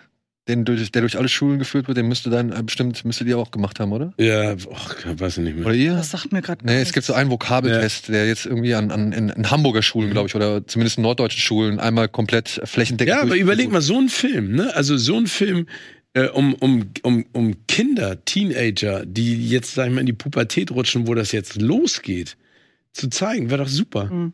Also, weißt du, also, also nah am Leben dran, damit die überhaupt ein bisschen was lernen. Aber Und der ist nah am Leben Der dran. ist voll nah am Leben. Also, vor allem auch musikalisch, Okay, muss ich also sagen, hat ich er mir hab sehr jetzt- gut gefallen. ich habe jetzt zwei aufgeschrieben, sag mir den äh, die- How to have sex. How to have sex. Und der erste, Wie wilde Tiere. ja genau. Gut, und ich meine, also How to have sex, wie gesagt, von mir auch eine Empfehlung, toller Film. Ähm, und ich weiß nicht, ob du für den nächsten Film eine Empfehlung brauchst oder ihn vielleicht sogar schon gesehen hast oder ohnehin reingehen willst.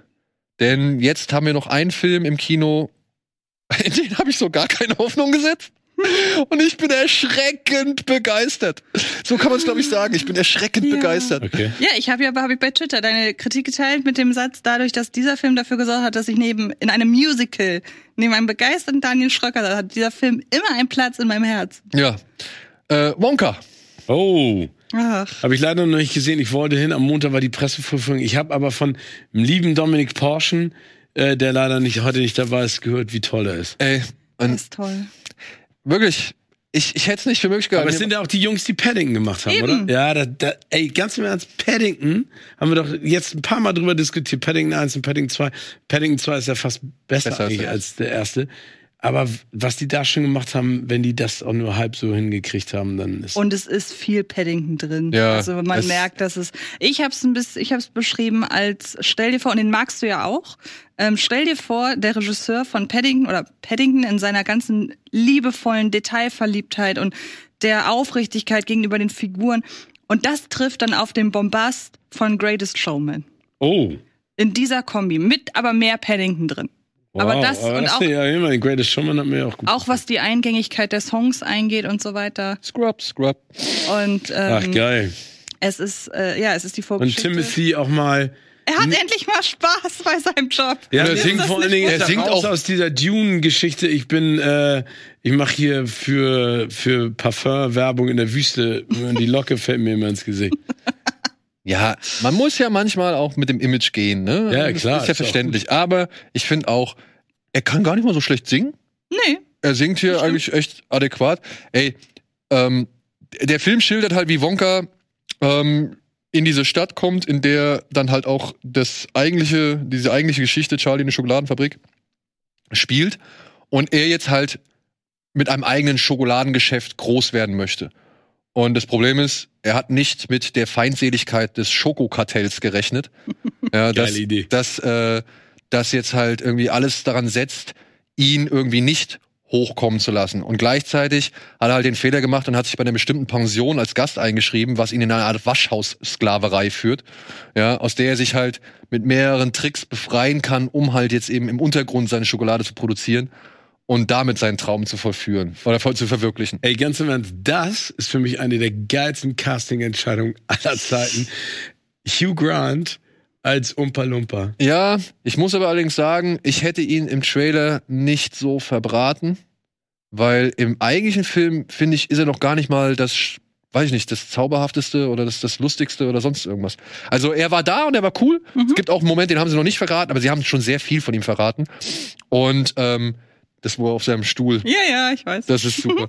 Aber ja, ähm, der ist witzig und so weiter. Ich fand es ein bisschen befremdlich mit dieser, mit diesem CGI-Körper auf ja, dem er Gesicht. hat das ja, ähm, das ist ja über Motion Capturing entschieden. genau, ja. Und ähm, es ist, es ist ganz komisch. Es wirkt ein bisschen befremdlich. Ja? Okay. Ja, also Hugh Grant, wie gesagt, er macht das cool und es ist auch fein, aber es ist für mich nicht der stärkste Aspekt des Films oder es ist nicht so das, wo ich Nee, sage, aber das glaube ich auch. Also da, da, das habe ich auch nicht so empfunden. Ich, ich mochte das, was ich gesehen habe, hat mir total Appetit auf ganz viel Schokolade gemacht und vor allen Dingen den Film. Weil ich, ich finde, du hast es so schön treffend gesagt, ich finde, du siehst Timothy Chalamet diese Freude an und da hat er eine Wahnsinnspräsenz und Ausstrahlung und ich nehme ihm das hundertprozentig ab. ey, und dann kommt halt, da kommen diese ganzen anderen Sachen hinzu, diese Ausstattung, ne? Er hat so einen geilen Koffer, den macht er halt einmal auf, zweimal auf, dreimal auf, dann holt er hier noch eine Schublade raus, da noch eine Schublade. Okay. Und plötzlich hast du wieder so, einen- so, so einen richtig vollgepackten Setzkasten wie in Paddington, weißt du? So. Oder halt diese ganzen geilen, kleinen inszenatorischen Einfälle, die Paul King hat, um eine Szene aufzulösen, ja. Das ist großartig, weil er halt oftmals auch, ja, dann eben so ganz einfache Ideen benutzt, anstatt irgendwie große, pompöse, weiß ich, CGI-Bilder oder sonst irgendwelche Settings oder sonst irgendwas Gimmicks zu machen, so. Zum Beispiel, sie denken halt einfach nur nach, das hat man eben gerade in den Trailer gesehen, sie, sie, sie denken über eine bestimmte Sache nach und plötzlich geht das Licht über Wonka an und er weiß, was er machen, machen muss. Aber die Lampe geht einfach nur an. Weißt du, was ich meine? ja. Also so, so, so kleine Momente, davon gibt's so viele in diesem schön. Film. Ach, und das toll. ist und das ist so toll. Und plus diese Ausstattung, plus dieser ganze kauzige Charme und der Humor. Olivia Ja, Der ist Coleman. wirklich witzig einfach. Olivia Coleman und ihr bavarischer äh, äh, Lustknabe. Hast du hier äh, die, die dann hin und her fahren? Ja, Okay. ey, das ist so witzig. Die ist so witzig in dieser Rolle, ja. Es macht so einen Spaß. Und ihr, ihr Gehilfe, ja, der halt dann irgendwann glaubt, es wäre ironisch, seine Knie zu zeigen. Das ist so gut. Das ist äh, wirklich, das ist so Humor, der ist zeitlos. Der, der, der der ist nicht abhängig irgendwie von, von irgendwelchen aktuellen Strömungen oder sonst irgendwas, sondern der ist einfach, im Kern ist es simpel, ganz einfach gestrickter Humor, der für groß und für klein fu funktioniert. Und ich freue mich drauf, den mit meinen Kindern zu sehen. Ja, geil. Wirklich. Und ich muss noch dazu sagen, auch um nochmal die Parallele zu Paddington äh, zu ziehen. Bei Paddington war ja das Besondere auch, dass da halt einfach nie in Frage stand, dass da ein Bär spricht und so normal durch die Gegend läuft. Und hier hast du das halt auch. Du hast, je, du hast äh, Willy Wonka, der aus seinem Hut einfach immer gerade das zieht, was er braucht. Du, wenn er erzählt, was in seiner Schokolade drin ist, Giraffenmilch oder die Tränen eines russischen Clowns beispielsweise, du, hinter, du hinterfragst das nicht, weil es ist in dem Moment einfach so. Geil. Oder auch, keine Ahnung, dann fliegen sie mit, äh, fliegen sie mit Luftballons weg, zusammen mit Flamingos. Und das sind halt so Szenen, wo man denkt, dass die brauchen keine Erklärung. Paul King schafft das, Welten zu kreieren, bei denen du nichts in Frage stellst. Nee, das machst du, hier glaube- eben auch nicht. Und ich glaube genau, was du gerade sagst, äh, weil er in der Konsequenz halt so klar ist. Ja, genau. Ne, also ohne, du kannst es nicht vergleichen, aber Maestro, was ihr vorhin erzählt habt, und ein Wonka. Und ein Wonka hat ja einen ganz klaren Kompass, ne, eine ganz klare Ausrichtung. Und ich finde es geil, was ihr sagt, weil das fehlt mir manchmal auch, dass du so einen zeitlosen Humor hast, der halt nicht gehässig und böse ist, sondern der so universell ist. Weißt Ja, du, was ich genau. meine? Also der so, der so frei von jeglicher religiöser, politischer, gesellschaftlicher Strömung, sondern wo du einfach sitzt und sagst so, ey, wow, ich kann da herzlich drüber lachen. Und das fand ich an Paddington schon so mega. Und Maestro scheint ja genau diesen Kompass nicht gehabt zu haben, weil er nicht wusste, in welche, also wie gesagt, der Vergleich hinkt. Aber das, ich freue mich einfach, dass ihr sagt, dass Wonka so geil ist, weil ich mich richtig auf diesen Film gefreut Und deshalb ist Paul King eigentlich auch perfekt für Musicals. Ja. Du, weil er eben diese Welten kreieren kann. Und da ist es dann auch, es ist dann halt so selbstverständlich, dass die Leute singen und tanzen. Und es ist, finde ich, so eine Mischung aus, dass, dass dieses Singen und Tanzen halt gerade da ist, weil es ein Musical ist. Und dann wird aber auch damit wiederum gespielt. Und das ist schon alles wirklich No sehr daydreaming. schön. Ja. Und Das Keegan, ja, ist auch ein Trailer, ne? Äh, Drei Dollar. und, und, und Keegan Michael Key ist wieder super geil. Also über den habe ich sehr gelacht. Aber auch diese drei, ähm, die drei Schokomagnaten, die sind auch cool. Gerade der Anführer von denen, dieser Longs, wie heißt er? Äh. Longsworth oder so. Äh, der macht es, also der macht es wirklich schön so angenehm böse, beziehungsweise so angenehm fies und ähm, auch was mich ja als eher Musical, nee, als überzeugter Musical-Gegner, ähm, was mich da so ein bisschen, was mich da halt wirklich abgeholt hat, ist, kein Song, kein Song steht auf der Stelle. Kein Song verhandelt irgendwie gerade das Gefühlsleben von irgendjemandem, ohne dass er entweder in der Handlung voranschreitet oder die Handlung voranbringt. Weil das ist ja das Schlimmste für mich, dass wenn du ein Musical hast und du weißt schon, was irgendwie gerade verhandelt worden ist, und dann kommt noch mal einer und singt einen Song darüber, über das, was man eben gerade erfahren hat, da, da krieg ich's kotzen. Wirklich, da krieg ich da, da, Hautausschlag. Und hier bei Wonka, mit jedem Song wird irgendwas weitergebracht. Ja. Wird irgendwas. Allein mein Lieblingssong ist momentan Schrupp Schrupp, beziehungsweise Scrub Scrub heißt der. Wie sie sich versuchen, aus dieser, aus diesem, aus dieser Wäschereiknechtschaft zu befreien. Und dann schafft er es halt in diesem Song seine Lösung dafür zu präsentieren, die dann halt auch richtig geil Ja, aussieht. voll. Ja, also die dann wirklich wieder dieses, ich, ich finde, der hat, glaube ich, 80 Millionen Perpetuum mobiles in seinem Film. So, ja, also diese ganzen Maschinerien und so, wie sie alle funktionieren und was weiß ich. Das ist super. Und genau sowas wird dann halt in einem Song verarbeitet. Und das ist klasse.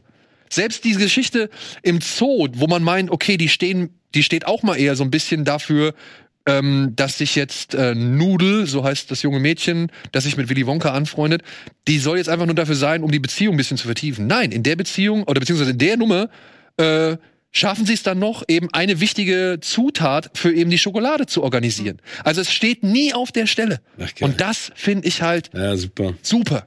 Wirklich einfach Ja, super. aber ich hätte es nicht gedacht. Was für ein Master. Ja. Dann hätte er das, dann er hätte doch mal verdient, dann irgendwie nächstes Jahr ein paar Preise einzuheimsen, der Paul King. Ey, kann er von mir aus gerne kriegen. Ähm, ich würde nur hinzufügen, ich fand, der Film verliert ein bisschen an Schwung, so ab dem zweiten Drittel, wenn da die, die gro das große Drama einmal passiert oder passiert ist. Da geht so ein bisschen die Tempokurve runter. Und ich glaube, wer wirklich überzeugter Roald Dahl-Fan ist, der wird hier ein bisschen Schrägheit und Schwärze vermissen. Das habe ich, wenn ich Kritik gelesen habe, auch halt vorwiegend das gelesen, dass natürlich, vergleicht mal den Wonka hier mit dem Tim Burton. einem Tim, der Keine ja, Frage. Und ähm, Der ist viel netter. ja eben, aber ich finde, das ist doch, also wenn ein Paul King, wenn ein Regisseur von Paddington, wenn der sich der Figur Willy Wonka annimmt, ich wäre wahnsinnig enttäuscht gewesen, wenn das nicht eine wahnsinnig liebe, freundliche, nette Figur wäre. Und ich kann Wonka auch komplett losgelöst von der eigentlichen Charlie und die Schokoladenfabrik Geschichte Ich glaube, sehen. das muss man nämlich machen. Ja. ja, Also, Weil ich habe ist ja fast, also äh, Johnny Depp in seiner Maskerade mit diesem fast Michael Jackson, äh, keinen Gesichtskonturen mehr, äh, die gibt's ja ganz viele Einstellungen. Das ist ja fast so ein Psychopath. ja. Ne? Im Gegensatz jetzt auch Gene Wilder ist ja noch netter, aber auch schon mit der einen oder anderen. Und Gene Wilder guckt halt auch jedes Mal, als würde er gerne mal kleine Kinder annaschen. Gut, das ist steht auf einem anderen Blatt. Aber ich war überrascht, wie, wie diese alte Charlie oder Willy Wonka und die Schokoladenfabrik heißt ja, glaube ich, bei uns hier in Deutschland. Ähm, der wurde ja zum Großteil hier in Deutschland gedreht, ne? Was der, der Gene Wilder? Der Gene Wilder. Ach, das äh, wusste ich gar nicht. ich auch nicht. Also der wurde hier, glaube ich, in den Bavaria Filmstudios Echt? einen Großteil gedreht, ja. Das Ähm, Einzige, was ich gerne noch wüsste, aber das werde ich am Sonntag herausfinden, wenn ich den Film nochmal gucke, ob die Songs im Deutschen übersetzt. Das äh, hat mich auch, wurde ich auch hoffe- gefragt. Aber wobei, was heißt, ich hoffe, es funktioniert ja auch hin und wieder mal. Ich ähm, weiß es nicht. Also, es kommt zum Beispiel dieser berühmte Song Pure Imagination, ja, den auch schon jetzt das Original benutzt hat oder auch hier Spielberg hat das für Ready Player One auch mal benutzt. Mhm. Ähm, da wäre es irgendwie komisch, wenn sie den auf Eigentlich Deutsch schon. übersetzen. Also ich hoffe, sie übersetzt es nicht auf Deutsch. Ich könnte mir aber vorstellen, dass es für kleine Kinder dann einfach nicht so cool ist, wenn da die, ja, die Untertitel laufen. 100 pro Also ich- übersetzen müssen. Also ich habe ja den Greatest Showman-Vergleich gebracht, da war es so, da waren die Songs nicht übersetzt. Oh, Ja, aber Greatest Showman ist aber ja auch eine andere Das Altersstufe. stimmt, ne? ja. das würde Der ich auch ist doch ab sechs und ich glaube, ich sehe das so wie Schreck, wenn du mit zwischen sechs und zwölf mit jemandem reingehst und die Songs sind auf Englisch, das ist ja für dich ein kompletter Bruch. Warten wir Vor allen Dingen, wenn es auch hier ähm, handlungsdriven ist. So Ja. ein bisschen. Und ähm, ja, also die, wie gesagt, so ab dem zweiten Drittel, wenn einmal so ein großes Drama gezeigt worden ist, dann geht ein bisschen Tempo raus. Und ja, er hat nicht mehr so viel mit Dahl, meiner Ansicht nach, gemeinsam. Womit ich überleben kann, ich habe ja auch geschrieben, äh, für mich fühlt sich das nicht an wie ein Prequel, sondern eher wie ein Broadway-Spin-Off. Und wenn man das so, glaube ich, betrachtet, dann, ähm, dann macht der Film alles richtig, was er Ich richtig glaube, macht. was du gesagt hast, Standalone. Ja. Ne? Das ist nur, ist nur die Figur, ne? die sozusagen die Inspiration ge ge Mhm. gibt, aber nicht die, äh, also kein Prequel. Ich glaube, das ist fatal. Ja. Und ich glaube, jetzt an Weihnachten ist es der ideale Film. Ja. Mhm. Ich freue mich auch noch mal reinzugehen. So, ich hoffe, er läuft auch lang genug. Dann haben wir natürlich noch ein paar Streaming- und Mediatheken-Tipps, womit ich jetzt mal direkt mit den Mediathekentipps anfangen würde. Denn wir waren ja bei Weihnachten und da kann man auch direkt mit Bad Santa sich die Weihnachtslaune verderben.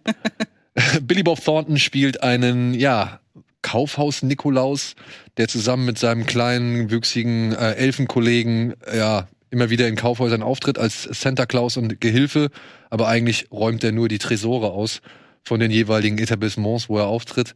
Und ich glaube, es gibt selten einen böseren Weihnachtsfilm als den. Ja. Es ist erstaunlich, dass der damals von Disney noch mit rausgebracht worden ist. Also Miramax gehörte damals noch irgendwie richtig gut zu Disney und die waren gar nicht glücklich über diesen Film. Joel und Ethan Cohn haben produziert oder waren Co-Produzenten. Und am geilsten ist, die Drehbuchautoren von Cats and Dogs, kennst du den noch? Ja, natürlich. Die haben den geschrieben. Echt? Okay. Gut. So, dann haben wir auf Tele 5 äh, noch ein paar Filme, über die wir schon oft gesprochen haben, unter anderem Ohne Limit, Andys äh, Ich wollte gerade Lieblingsfilm. sagen, guckt Andi den nicht regelmäßig? Ja, ja, Andys Lieblingsfilm. Bradley Cooper knallt sich ein paar Pillen rein. und Ich mag den aber auch. Ich mag den auch. Inzwischen gucke ich den echt gerne. Buch habe ich damals vor dem, vor dem Film gelesen. Ja? Mhm. Ich fand es schon eine, eine interessante Vorstellung. Ich meine, das ist ja auch dieser Film mit Scarlett Johansson, der sozusagen im selben, Lucy? Lucy? ja, also die, dieses, Mehr das, also mehr Ja. Potenzial des Gehirns Genau, nutzen. genau Ja. mehr Potenzial und das fand ich super. Ich finde diese Szene am Ende so geil mit Robert De Niro, wo er ihn dann nochmal konfrontiert. Ja. Ja, auch sehr gut. Dann haben wir hier noch Mord im Orient Express. Eine Zugfahrt endet nicht so fröhlich. Äh, jemand wird abgestochen und Hercule Poirot, der zufällig im Zug ist, muss ermitteln, ob es jetzt, ja, wer es jetzt war. Sagen wir es so. Gefällt mir deutlich besser als äh, der Kenneth Der Brenner. Kenneth Film, ja. Und, Aber äh, weil, weil, ich glaube auch, weil diese Inszenierung auch besser in diese Zeit passt. das mag sein, ja. Nee, weißt du, was ich meine? Weil ich habe das Gefühl, das ist so ein, so ein Film die- die- von der Thematik her in der Zeit. Ja, ja. Jetzt, vielleicht ist es auch zu kompliziert gedacht, aber ich finde die Inszenierung auch geil. Aber ja, ich fand halt bei dem Brenner-Film, habe ich nie ganz verstanden, warum er den inszenatorisch so aufbläst. Ja, ja, oder das. Ja. Genau, der ist so ein bisschen, so ein bisschen low-key, Genau. aber passt perfekt dazu. Ja. So ein schönes, gut gemachtes Kammerspiel. Hast du den schon mal gesehen? Das Original nicht, nein. Nee? Ich habe ja eine, stehe ich nicht gerne zu, aber ich habe ja eine Schwäche für die neuen Hercule Poirot-Filme. Weil, naja, die, also gerade der zweite, Tod auf dem Nil, der ist ja doch, der kam ja alle nicht so richtig gut weg. Aber ich mag halt diesen von vielen als hässlich beschriebenen, aber wie ich finde, irgendwie passt diese sehr, sehr künstliche, dieser sehr, sehr künstliche Look mit diesen sehr schön aussehenden Menschen und ich mag dies, ich mag das auch. Ich finde es, also ich finde die Geschichte ja grundsätzlich auch super, weil sie ja auch im krassen Kontrast steht, was du sonst siehst. Ne? An Brutalität ist das alles nicht mehr zu überbieten, Thriller und Krimi. Und das ist ja brutal im Sinne von, es stirbt jemand, aber es ist ja nicht, hat nicht die Dimension. Hey, ich könnte die Filme auch mehr schätzen, wenn nicht so viele andere Faktoren, die nichts mit der Geschichte zu tun haben, äh, darauf einwirken würden. Achso, okay. Ja. Und dann hast du einen Paula Bär Double Feature. Eigentlich habe ich einen Christian Petzold, Franz Rogowski und Paula Bär Double Feature äh, hier auf Arte, sage ich mal, in Erwägung gezogen. Ähm, es läuft zum einen Undine. Das ist äh, über eine ja, mythologische Figur, gespielt von Paula Bär, die als, ich glaube, Bibliothekarin ist sie und sie hat sich Mhm. gerade von ihrem Freund getrennt, beziehungsweise hat noch schwer daran zu knabbern, dass sie halt, wenn sie sich in jemanden verliebt, diesen auch töten muss, laut L- Sage. Und sie setzt sich jetzt über diese Sage hinweg. Und Franz Rogowski als, was ist er, Industrietaucher, glaube Taucher, ich. ja, genau. Ja, ähm, ähm, ja, ist der Leidtragende davon. Ich mochte den. Ich, Undine mochte ich. ich mochte den auch, aber er hat dieses Christian Petzold typische Spröde, was ich, womit ich nicht so ganz warm werde. Hat mir bei Undine ein bisschen, hat mich bei Undine ein bisschen mehr gestört als bei Transit. Transit fand ich tatsächlich etwas besser. Den habe ich leider bislang immer noch nicht gesehen. Ja, jetzt kannst du es in der Aber Arte ich- Mediathek nachholen. Aber ich habe ja kürzlich den Roter Himmel ja, gesehen. Und wenn ich Roter Himmel mit Undine vergleiche, bin ich eher bei Undine. bei Undine. Ja. Ja. Ähm, hier geht's darum, dass äh, Christian Petzold einen Roman verfilmt ähm, und einen jungen Mann zeigt, der auf der Flucht vor den Nazis ist. Nur der Unterschied ist, im Gegensatz zum Roman, die Besetzung der Nazis findet im Hier und Jetzt statt und nicht damals 1900, äh, was ich, 40 bis 45 so. Und Franz Rogowski nimmt die Identität eines Autoren an, der in Berlin, glaube ich, geschasst worden ist und versucht damit quasi außer Landes zu fliehen. Trifft aber in einer Stadt, in der er zwischenhalten muss, auf die Frau des Autoren, die nicht weiß, dass der Autor gestorben ist, glaube ich. Er ist, glaube ich, sogar gestorben. Oh, okay. Ja. Und die wird halt gespielt von Paula Bär. Und der Film, wie gesagt, der gewinnt meiner Ansicht nach dadurch, dass eben die, dass, dass die Nazi-Diktatur ins Hier und Jetzt verfrachtet wird. Und man halt feststellt, naja, beziehungsweise man so Parallelen halt auch zu der Flüchtlingsthematik irgendwie sehr leicht herstellen kann. Plus halt Franz Rogowski und Paula Bär. Also mir hat der ein bisschen mehr getaugt als eben Undine. Und ein Film, ich meine, ich habe jetzt Transit gesehen, ich habe Undine gesehen, ich habe Roter Himmel gesehen. Ein Film fehlt mir noch, das ist der Phoenix, das soll der allgemein beste von ihm sein, oder beziehungsweise von denen allen. Den muss ich jetzt noch unbedingt gucken. Den will ich noch unbedingt gucken. So, damit wären wir bei Stream It. Genau. Und da haben wir eine neue Premiere auf Amazon. Ich weiß nicht, äh, wie es ist. Ich habe es nur gesehen. Es äh, kommt jetzt Silber und das Buch der Träume. Das ist wohl ein großer Titel für Amazon. Ist eine Roman-Jugendbuchreihe beziehungsweise eine Trilogie von der gleichen Dame, die damals, ich hoffe, das sage ich jetzt nicht falsch. Nee, Kerstin Gier, die hat Ja. Rubinrot. Okay, so. die hat Rubinrot, Ah, Smaragdgrün und so weiter gemacht. Und hier geht es um eine junge Frau, Liv, ähm, die halt mit ihren Eltern, glaube ich, in eine neue Stadt zieht und nach London Und dort lernt sie einen jungen Mann namens Henry kennen und der gehört zu einem Kreis, die in der Lage sind, luzide Träume zu beeinflussen. Und daraus entspinnt sich wohl eine dreiteilige Geschichte. Ich habe es, wie gesagt, ich habe es noch nicht gesehen. Ich wollte nur für die Leute, die halt vielleicht die Romanvorlage kennen, darauf hinweisen, dass das jetzt bei Amazon startet. Und ich mochte dieses Smaragdgrün, Rubinrot, Saphirblau, glaube ich. Ne? Ich mochte die Filme nicht unbedingt, aber ich habe es mir gern angeguckt. Weil ich fand das irgendwie cool, dass wir uns in Deutschland mal an so ein Thema ranwagen. Vor allen Dingen, wer da alles rausgekommen ist, ne? An, Genau. Nachwuchsstars. Unsere, ja, Gruß geht raus an unsere liebe Kollegin Maria und Janis Nieböhner. Ne? Also das war, glaube ich, mit schon Das war ein Sprung, überraschend. Ja, das Sprungbrett war auch die. Ja, auf überraschend jeden Fall. ambitioniert alles irgendwie. Also Ja. es gibt Filme, so die Schule der magischen Tiere, wo ja auch immer so die Parallele zu Harry Potter beispielsweise gezogen wird. Da kann dann eher sowas wie Rubinrot als deutsche Variante dessen, muss ich nicht komplett verstecken. Ja. Zumindest nicht ähm, als deutsche Variante stimmt. dessen. Aber was ich an dem Projekt, das habe ich lustigerweise heute auf dem Weg hierher äh, festgestellt, weil äh, unser, äh, den hatten wir auch hier schon, äh, Dennis Gansel, Ja. Regisseur, der hoffentlich bald wiederkommt. Ich möchte ihn unter Druck setzen an dieser Stelle. Dennis. Ähm, der hat das geteilt bei, bei, bei Instagram, weil er davon so begeistert ist tatsächlich. Und es ist von der Regisseurin Helena Hufnagel, die ich sehr mag. Die hat unter anderem diesen ähm, Einmal bitte alles gemacht und äh, danach Generation Beziehungsunfähig. Und Christian Ditter hat ähm, das Drehbuch geschrieben. Okay. Also eine sehr interessante, wie ich Kombi. finde, sehr interessante Kombination. Und deshalb, ähm, ja, werde ich mir das voll angucken. Auch wenn das, glaube ich, nicht so ganz mein Genre ist. Aber Du, ich glaube auch nicht, dass es unbedingt so mein Fall ist, aber ich möchte da gerne mal reingucken. Mich interessiert das. Und ich bin finde, dass gespannt. Prime, ehrlich gesagt, echt gute Sachen macht. Ja, hier und, hin und wieder schon. Aber ey, es ist ja bei allen so. Hin und wieder kommt mal was Gutes oder hin und wieder kommt auch Der was. Elwitz. Der Elvis, ja. Buzz Lerman äh, macht mal wieder den gleichen Film wie immer, aber diesmal packt er halt Elvis in die äh, Geschichte mit rein, aber er erzählt eigentlich gar nicht so wirklich die Geschichte von Elvis, sondern eher von seinem Manager. Gespielt von einem sehr komisch äh, gemake-upten Ja. Tom Hanks. Ich habe jetzt gerade noch den anderen Elvis-Film, der, beziehungsweise der andere Film mit der Elvis-Thematik gesehen, Priscilla. Und ich fand schon spannend, wie äh, Sophia Coppola Elvis angelegt hat, gespielt von Jake Elordi in dem Fall. Den kennt man unter anderem aus Euphoria, der meiner Ansicht nach viel zu groß ist für Elvis. Ja.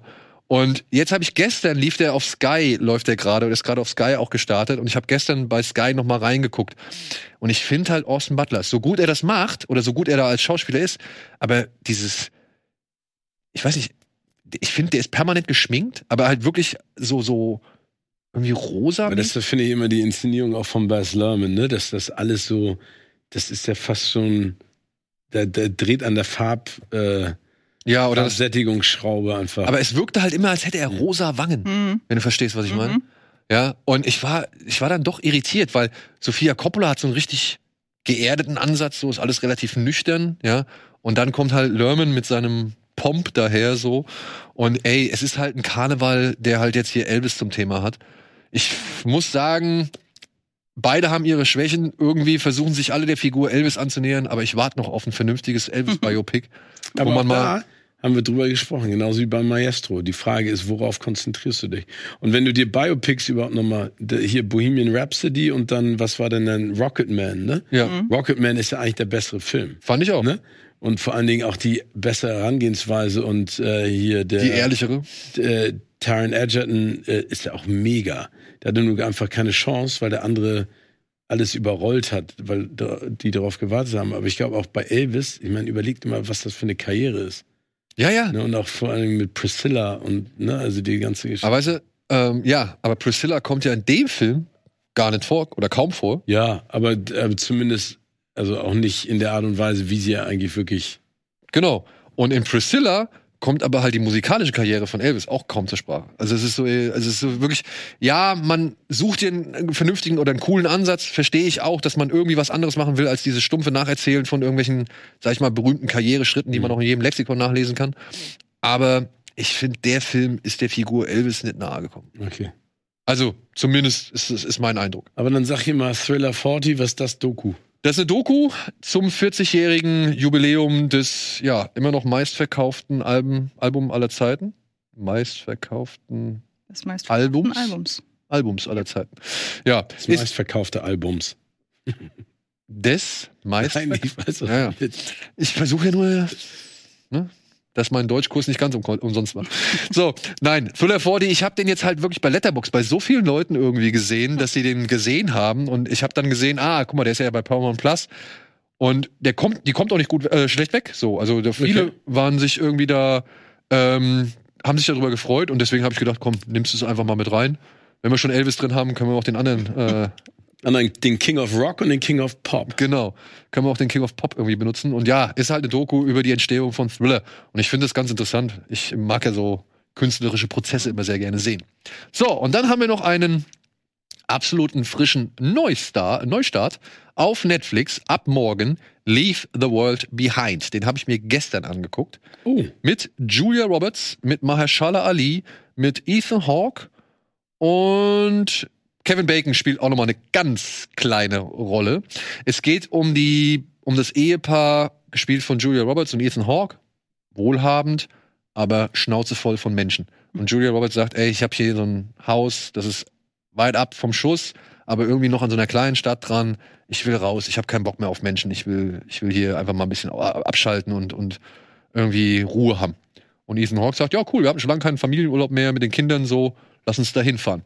Und sie fahren halt in ein wirklich wundervolles, großes, geil ausgestattetes Haus. So, weißt du, so mit so Fernseher in der Wand drin, den du so verstecken kannst und so Sachen halt. Ja. Aber dann steht plötzlich eines Abends stehen zwei Leute vor der Tür. Ach, ich dachte ein Hirsch. Äh, nee, die Hirsche kommen auch noch. Okay. Ähm, stehen zwei, also Aber du darfst nicht, weil ich habe nicht Bock auf den Film, du erzählst mir ein bisschen die Geschichte, du erzählst mir nicht, wie es ausgeht. Okay. äh, stehen zwei, also kurz nachdem sie da ein, äh, angekommen sind und sich so ein bisschen eingelebt haben, stehen auch schon der, am Abend stehen zwei Leute vor der Tür. Mahershala Ali und seine Tochter. Und er sagt halt, das ist mein Haus. Ich habe ihnen das vermietet. Ich bin dieser George, mit dem sie hin und her geschrieben haben. Das ist meine Tochter. Und ja, wir sind hierher gekommen, weil in der Stadt gab es einen Stromausfall. Ich wurde am Knie operiert, deswegen kann ich keine Treppen laufen. Also haben wir uns gedacht, vielleicht könnten wir die Nacht hier unterkommen. In dem Haus, in dem Airbnb-Haus, was sie gemietet haben, also was wir sie eigentlich gemietet haben. Und ich weiß, es ist un ungeil und so und äh, ich kann das verstehen, aber wir haben gerade irgendwie keine andere Option. Okay, damit geht's los. Und es ist längst nicht äh, das Ende, sondern beziehungsweise es ist erst wirklich der Anfang, denn nach und nach wird dann rauskristallisiert, warum dieser Stromausfall ist. Was in diesem Stromausfall steht, dass dieser Stromausfall noch viel, viel größere Dimensionen angenommen hat und die jetzt quasi diese beiden Familien in diesem neuen Haus erstmal A, erörtern müssen, was überhaupt Phase ist und B, halt auch irgendwie zusammen ein bisschen klarkommen müssen. Und dann stehen plötzlich halt lauter Rehe immer wieder im Garten und gucken sie an. Und sie wissen halt nicht warum. Und darum geht's halt, das nach und nach zu entschlüsseln. Und es ist halt so ein bisschen Satire, ist so ein bisschen Blick auf die heutige Gesellschaft, ist ein Blick auf die elektronische Abhängigkeit, die wir so haben. Und wird hier und da auch ganz gut gespielt, ist von Sam Esmail, dem Regisseur von iRobot oder dem Showrunner von iRobot, äh, Mr. Robot, Entschuldigung. Ähm, und sieht geil aus teilweise, echt schicke Bilder. Aber man merkt irgendwie, es sind so vier oder fünf Kapitel, immer wieder steuern diese Kapitel auf einen großen oder guten Moment zu. Aber davor ist halt so ein bisschen Leerlauf. Man fragt Okay. sich die ganze Zeit, warum machen die das, was sie da machen? Aber klingt insgesamt. Ich dachte erst, es Ja. fängt an wie Barbarian. Aber das klingt ja gar nicht in die Richtung. Nee, nee, nee, nee, nee, geht gar nicht. Und ich finde den auch wirklich, ähm, ich, ich fand den jetzt in Ordnung. Okay, es war jetzt nicht der beste Film, aber der reiht sich ganz gut ein in Netflix. Wir bringen zu Weihnachten des Jahres immer Filme, die so ein bisschen die, die Menschheit auf den Prüfstand stellen. Bird Box, an den musste ich Hier, jetzt Don't denken. Look Up. Don't Look Up, Ach so. ja. Okay. Und White Noise, Ach so. ja, also. Darauf wolltest du hinaus, weil mich hat das irgendwie so auch wegen, ich glaube, da war es Sandra Bullock in Bird Box oder Ja, war genau. auch Julia Roberts? Irgendwie musste ich an den denken. Ja, ich würde den eher so in White Noise und Oh, ja Don't Look Up besser. äh, würde ich den irgendwie mit Dann einordnen so. Aber ich weiß es, Spannend. ich würde jetzt nicht sagen, dass es der beste von den dreien Filmen oder welcher der dr- beste von den dreien Filmen ist. Die haben alle ihre Probleme und ihre Macken.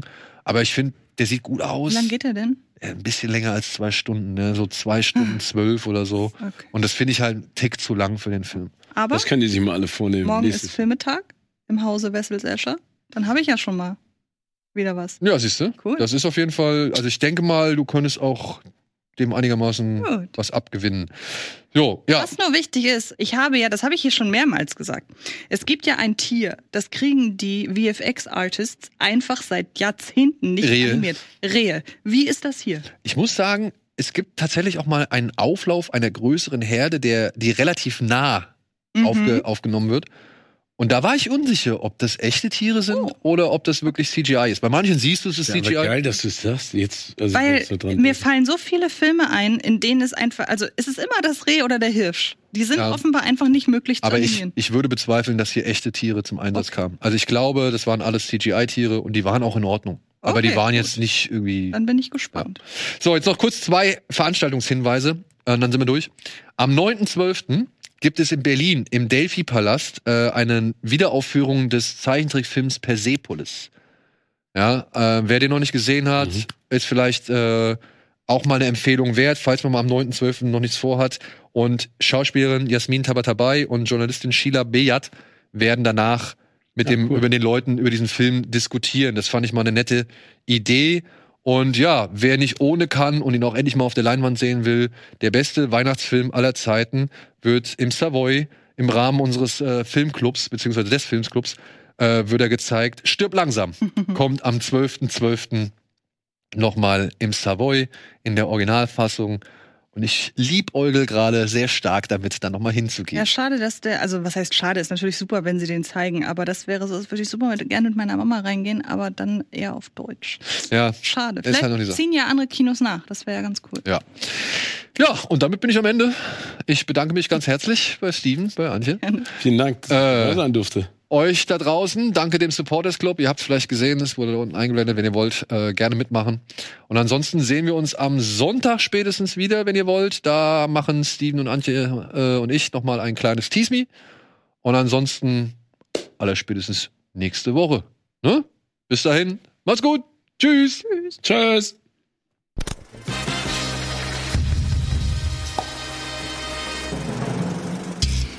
Diese Sendung kannst du als Video schauen und als Podcast hören. Mehr Infos unter rbtv.to/kinoplus.